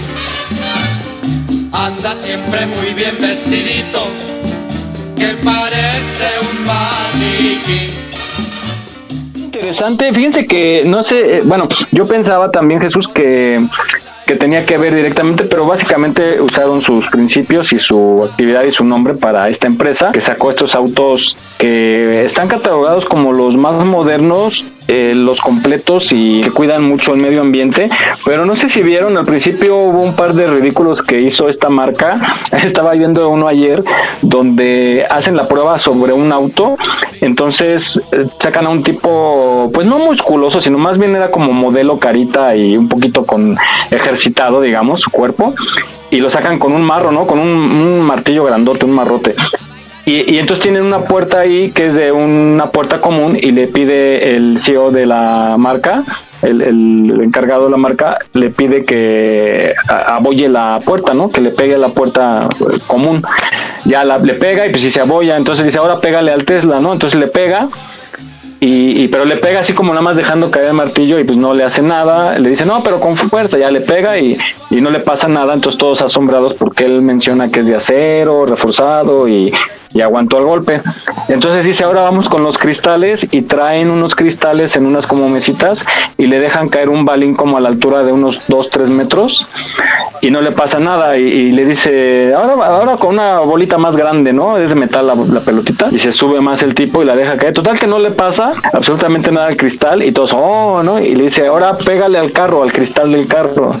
Y le dice el tipo, ¿seguro? Y le dice, sí y, y, le pega y chin, se rompe el cristal y, y dice el señor, dice el encargado, bueno, es que le diste muy fuerte, ¿no? Y le dice, pero pégale al otro, al cristal de atrás y le vuelve a decir, seguro, y le dice sí, y le pega y chin, se rompe el cristal, entonces tremendo ridículo y ya dice al final, dice, este, bueno, es que el golpe fue muy duro ¿eh? y ya ahí acabó la, la, exhibición, pero está muy curioso. Pero sí, estos carros están muy, este, muy prometedores, son muy sofisticados. No sé si han visto esta marca, esta línea, perdón, de autos de plataforma plataforma Bit que está usando autos Tesla. que andan por la ciudad, bueno, por algunos puntos de la ciudad. Los he visto, andan ahí por Polanco y por, por Reforma. Ajá, son, son como exclusivos de ciertas zonas exactamente. Yo no sabía, me dijo mi hija que, que solo dan servicio en algunas zonas, pero está muy interesante la historia. La próxima semana se las tendremos de la persona que adquirió esos carros y los puso a trabajar. Está, está muy interesante. Entonces, pues bueno, muchas gracias por esta cápsula. Oigan, y a propósito de almacenes y todo esto de, de tiendas, hubo por ahí una... Algo está pasando en la sociedad que la gente está como exasperada y explota con la, menor provocación. Y hubo el caso de una chica que renunció, ¿no? Shirley, de una manera muy especial, muy peculiar. Así es, fue en Estados Unidos y renunció justamente por actitudes de las personas porque reaccionan muy mal, entre otras razones, ¿no? Una chica en Estados Unidos renuncia a su trabajo en Walmart, renunció su renuncia por el altavoz e hizo su denuncia de cómo los tratan tanto la administración y eh, la gente que va a comprar a la tienda. Su mensaje fue, atención compradores y asociados de Walmart, mi nombre es Beth de Electrónica. He trabajado en Walmart durante casi cinco años y puedo decir que todos aquí están sobrecargados de trabajo y mal pagados. La administración y los clientes nos tratan mal todos los días. Siempre que tenemos un problema nos dicen que reemplazables.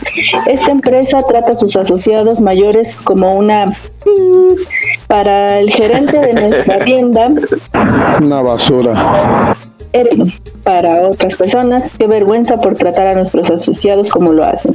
Espero que no le hables a tu familia como nos hablas a nosotros. Y bueno, dice que grabó este video justamente para hacer la denuncia, eh, lo publicó en redes y ha recibido muchísimo apoyo de parte de, de, de la gente que ha visto su video.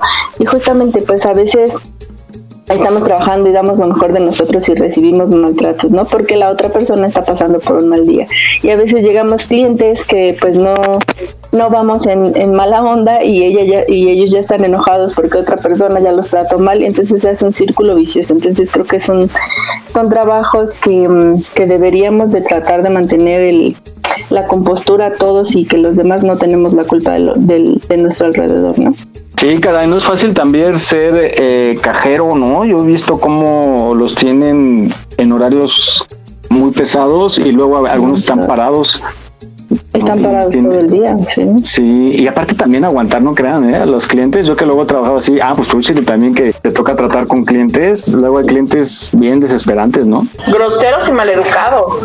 Sí, hay que ser sí. conscientes y respetar todo, todos los trabajos, todos los oficios son respetables, muy respetables. Bueno, yo, pues ahí yo está. trabajé en comida rápida, Miguel. Ajá. Me tocó ver cómo a un compañero así este, le vaciaban una malteada enfrente de una clienta, así. Ah, malamente. Entonces, sí, como dicen, hay gente que muy grosera. Y la verdad es que todos esos empleos de, de las empresas transnacionales de comida rápida y Walmart y todas esas tiendas, sí están mal pagados y sí, sí están muy explotados los horarios.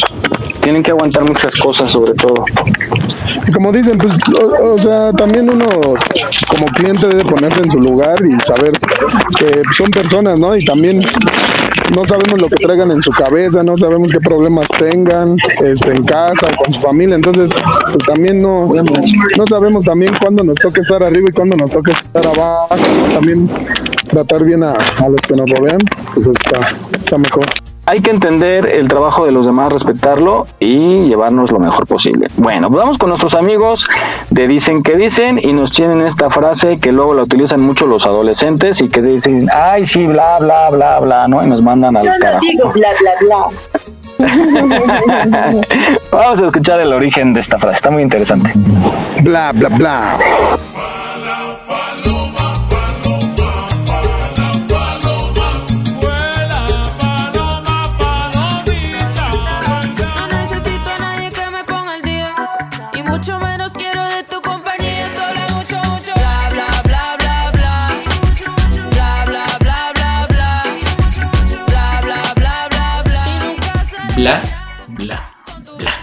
Aunque es muy utilizado en México, tiene un alcance prácticamente en todo el mundo y eh, este, originalmente pues tiene, es más bien una onomatopeya porque describe cómo se oye el sonido de varias conversaciones al mismo tiempo en donde no se puede entender ninguna clara.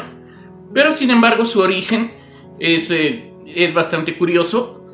Eh, de hecho, ya su incorporación al lenguaje común viene hasta 1918 en un artículo de un, eh, un analista eh, político que se llamaba Howard Vincent O'Brien, en donde en un trabajo que realizó que se llamaba eh, Women, Wine and War, analizaba la situación de la mujer en esa época y en una de las frases él decía que ya la mujer después de la guerra ya estaba más comprometida en conversaciones más serias, conversaciones más profundas, y ya no era como antes que se perdía en el bla bla bla.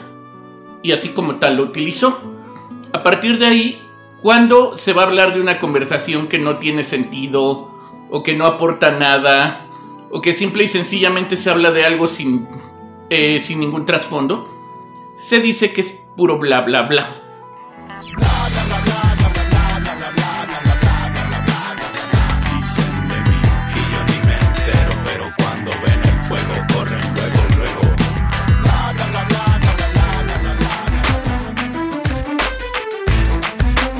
No olvides seguirnos en nuestra página en Facebook.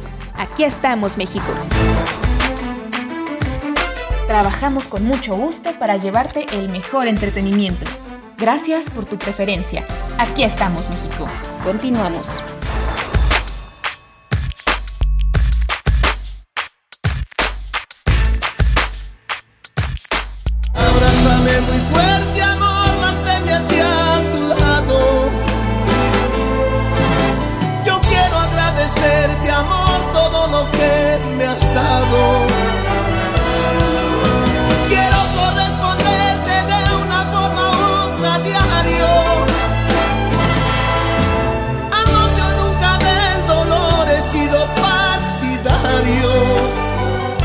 Ahí lo tienen, gracias a nuestros colaboradores involuntarios de Dicen que Dicen.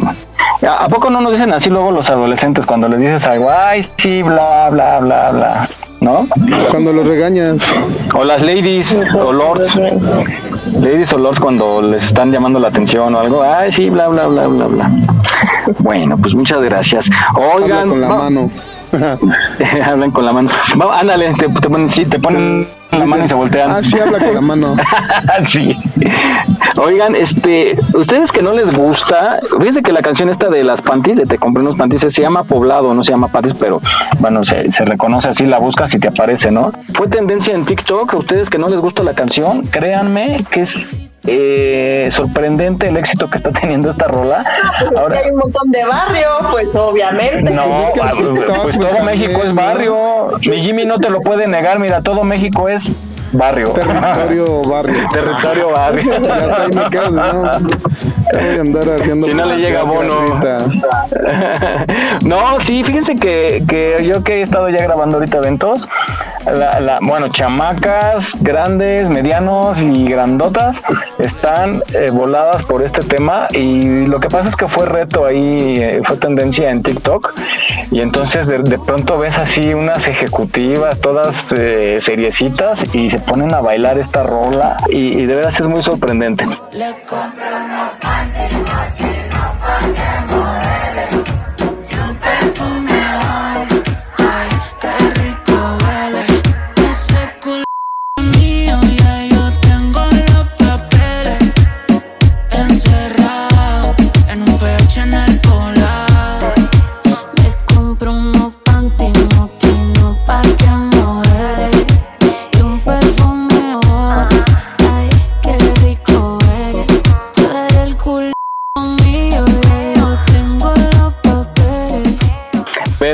la verdad es que el reggaetón eh, ha sido de los ritmos que nos ha estado dominando y, lo empiezo a ver yo en la, ya ven que yo soy novelero, ¿no? Que veo las novelas, series, esas cosas.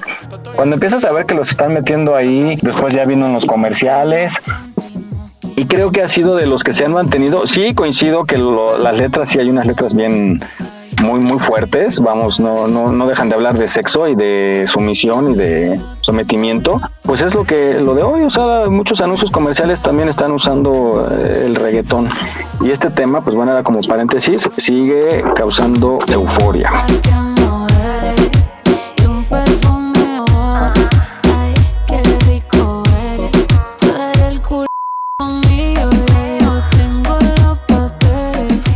Ibas a decir, pero pues es lo que hay. Ah, pues, pues, pues sí, lo que. A ver, ¿se acuerdan? Vane, ¿cuál, ¿cuál fue el ritmo? ¿Se acuerdan cuando entró el duranguense? El pasito duranguense.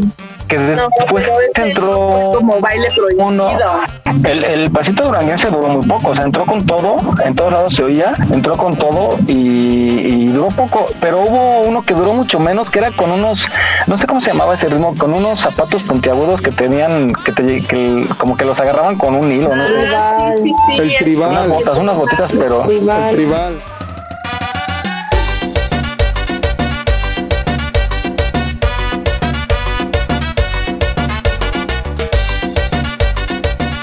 Ese duró muy poquito, ¿no? Que también en Sí, los también. 15 años lo bailaban, pero pero fue como mm, un- eh, efímero, ¿no? O sea, pasó, llegó y se fue.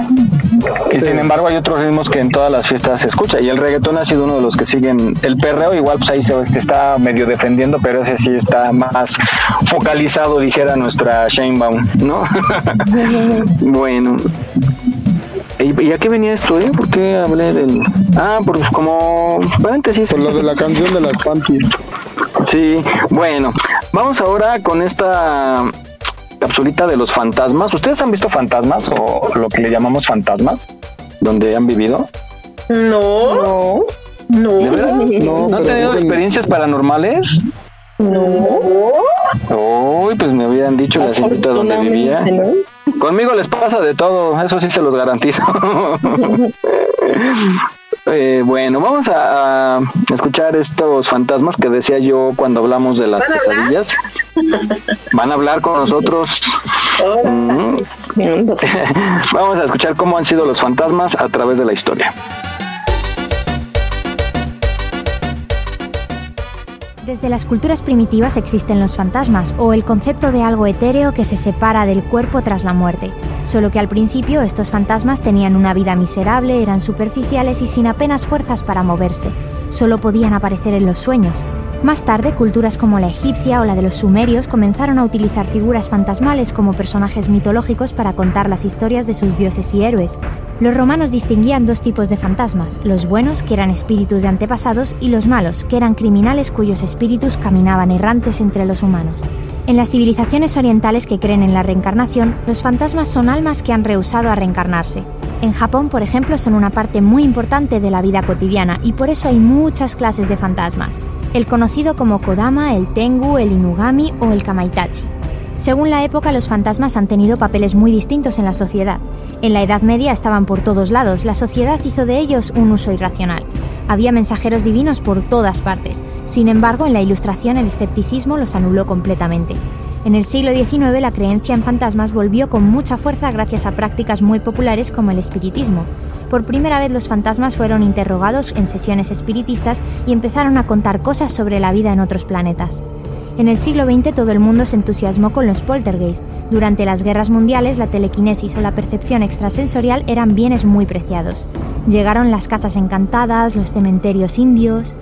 ¿Y ahora? Pues vivimos en una época en la que las posesiones han dejado paso a los hombres altos y espectrales que nacen en Internet y cuyas historias de sangre y muerte se hacen realidad cuando llegan a las manos equivocadas. Creer o no creer en los fantasmas. Puede que haya fenómenos que nunca podremos explicar, pero la mayoría de ellos tienen sentido según estas tesis científicas. Los fallos cerebrales, las visiones de fantasmas son en ocasiones una ilusión que produce nuestro cerebro cuando estamos cansados y tenemos la mente en blanco. La parálisis del sueño, como explicamos en nuestro anterior Draw My Life, ocurre cuando despertamos de un sueño pero nuestro cuerpo no lo hace. Intoxicación de monóxido de carbono. En pequeñas dosis el carbono provoca alucinaciones.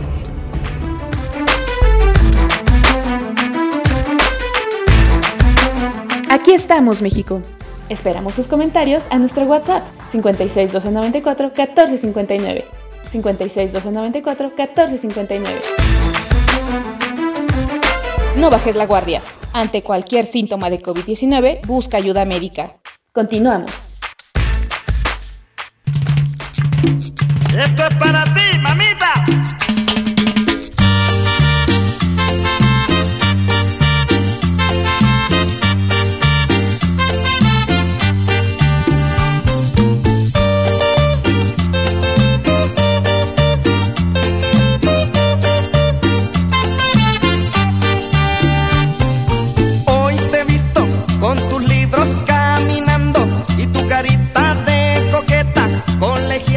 Lista, pues. Y, y, sí, tiene razón, decía yo al principio del programa que ahora quién sabe cómo van a ser nuestras pesadillas, porque ya muchos vivimos la pesadilla en vivo, ¿no? Ya con este esta pandemia.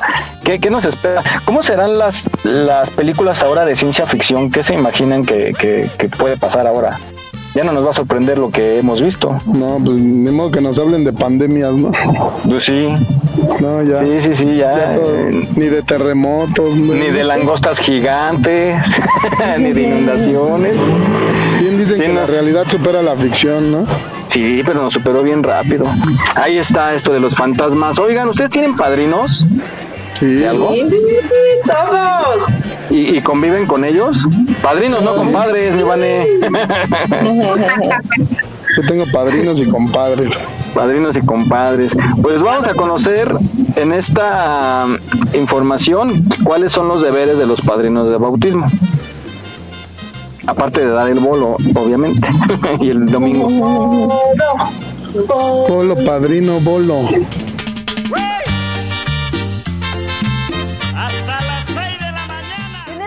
Es una tradición muy antigua. Estos personajes son los testigos del bautizo del bebé, quienes asumen una función moral muy influyente en su vida.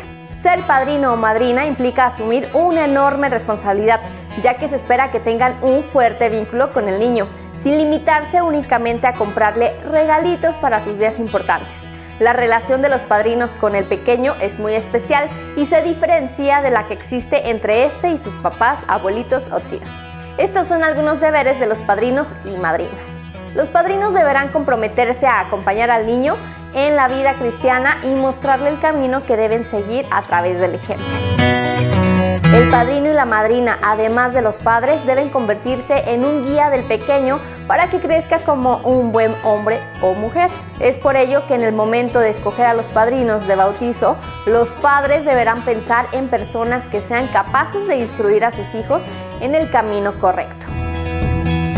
Estar presente en actividades importantes como los cumpleaños, primera comunión, fiesta de 15 años, graduación, boda y muchos otros. Tratar de formar un buen vínculo con su ahijado, sin importar la relación con sus papás. Siempre estar pendiente de la educación del niño. Preguntarle a la mamá o el papá cómo va el pequeño en la escuela y en caso de necesitar ayuda, estar dispuesto a ayudar a reforzar en lo que está fallando. Apoyar a los padres a sobrellevar situaciones difíciles, por ejemplo la adolescencia, que es una etapa donde la mayoría son un poco rebeldes.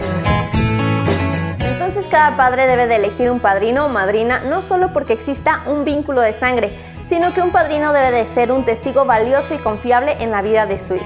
Pues bueno, así que si tú eres un padrino o madrina de algún niño, bueno, ya sabes lo que tienes que hacer.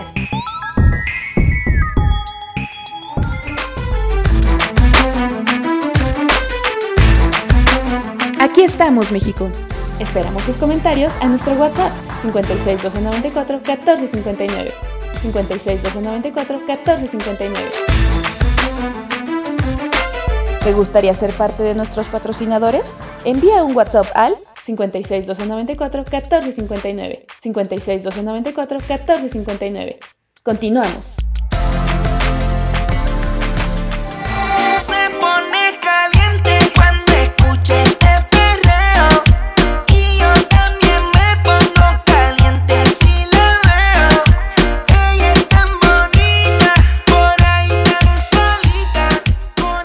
Ahí está esta información importante para que los que todavía tienen esa responsabilidad cumplan y más con esta pandemia, ¿no? Que desafortunadamente ha dejado a muchos niños huérfanos. Los padrinos son los que se tienen que hacer cargo de, su educación y de que tengan una vida pues saludable y sobre todo acompañarlos en este dolor. Entonces, pues decíamos, ustedes tienen compadres, ¿verdad?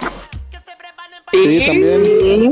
¿Y, y qué hacen con el compadre? Seguro, sí, siempre son los que sacan de apuros, ¿no? O el que busca uno que, que nos eche la mano, que, que nos ayude, que diga que sí, que estuvimos con él, ¿no? Que, que no lleguemos a la casa porque le ayude a empujar el carro, bueno, pues esos son los compadres.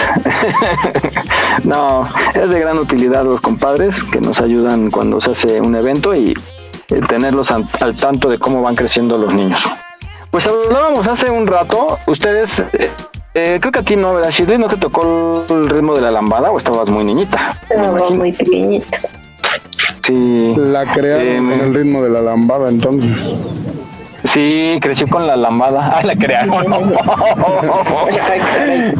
sí, por algo se le llamó el ritmo prohibido. Yo sí le entraba la lambada. Hasta que me empezaron a salir muchos chamacos que me decían papá. no, sí le entraba la, a la lambada. ¿Te acuerdas, Vane? Aquel momento que sí era como que sí lo veían los papás sobre todo, ¿no? El baile, es que el, el baile prohibido. Quem um dia só me fez chorar. Chorando se foi. Quem um dia só me fez chorar. ¿Se acuerdan del video que salen unos niños, un, un negrito y una güerita? La pareja como principal, porque la historia va en torno a ellos, ¿no? brasileño, ¿no? Ajá, son brasileños y la historia es una historia de amor, de inocencia de estos dos pequeños. Él tenía, me parece que 10 años y ella 12, por ahí de 1989. Y ellos se llaman... bailando lambada a esa edad. Sí, no, sí está, o sea, ahí fue, de hecho fue muy criticado por eso, por justamente, justamente dicen en la nota que vi que si ese baile, eso, esa escena hubiera salido ahorita, hubiera tenido problemas, ¿no? Por la cuestión, por la connotación sexual. Sí, sí, sí, porque pues el baile sí era, la verdad, sí era atrevidón y los niños pues tenían, eran menores de edad. Entonces, ella se llama Roberta y él lo conocían como chico. Entonces, yo no sabía esa historia que, que en torno a ellos después hicieron un grupo ellos, pero no tuvo éxito porque pues ahí era se conjugó el, el ritmo, el grupo. También la, la, la chica de la señora de este grupo Kauma tuvo una muerte extraña, amaneció muerta en su casa. Igual creo que de los ritmos que duraron poco, ¿no? Es- bueno, Garibaldi sí duró un poquito más.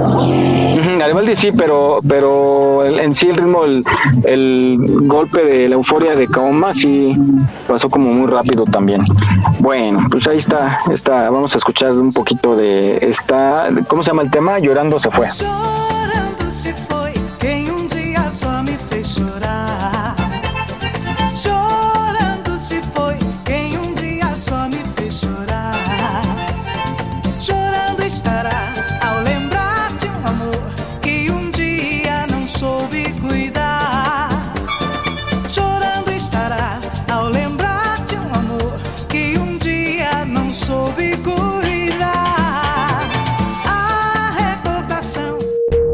Es fanática de lo sensual. Ella tiene una foto mía y ya me la puedo imaginar. Lo que hace cuando está solita, pero no le voy a preguntar. Y escuchar su voz cuando se agita por su manera de respirar. Puedo imaginarme lo que está haciendo. Si le hablo malo, se pone intranquila. Nos tenemos que ir, nos despedimos. Muchas gracias por escucharnos.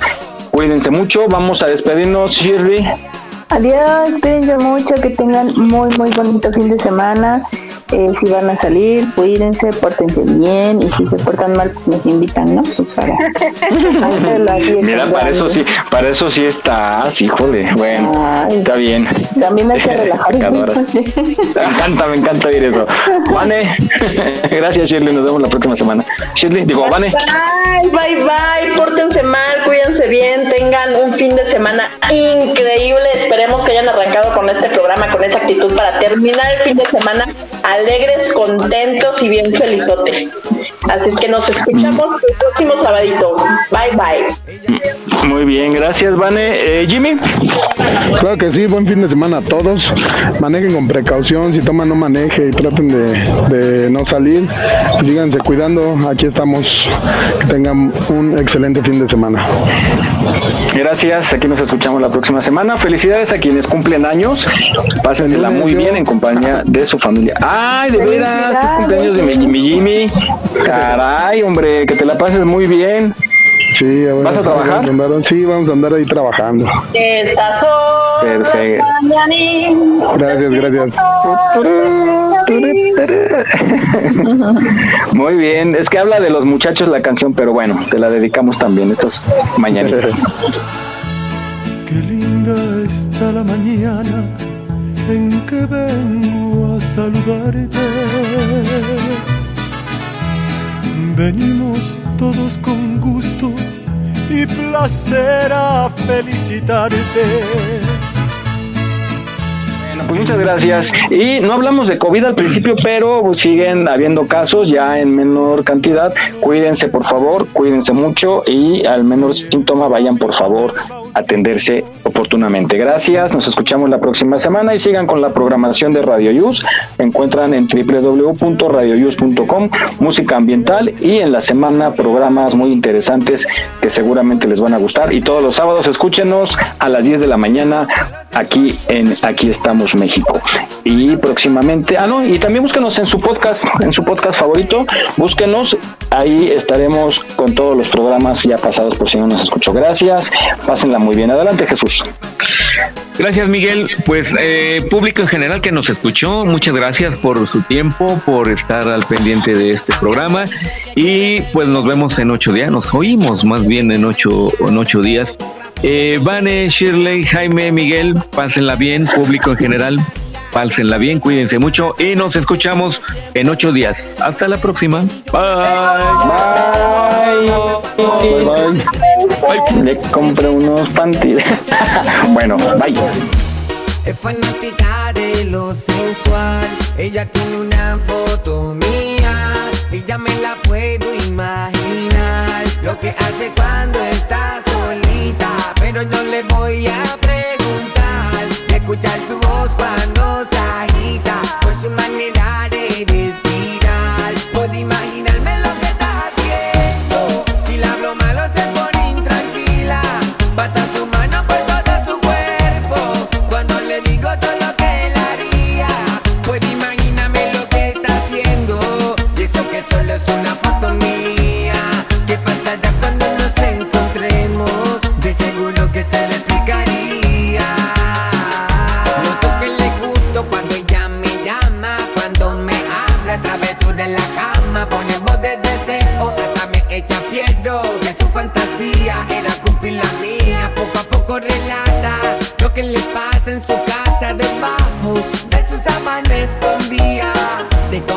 prefería, con preguntas insistía, hasta que en su juego me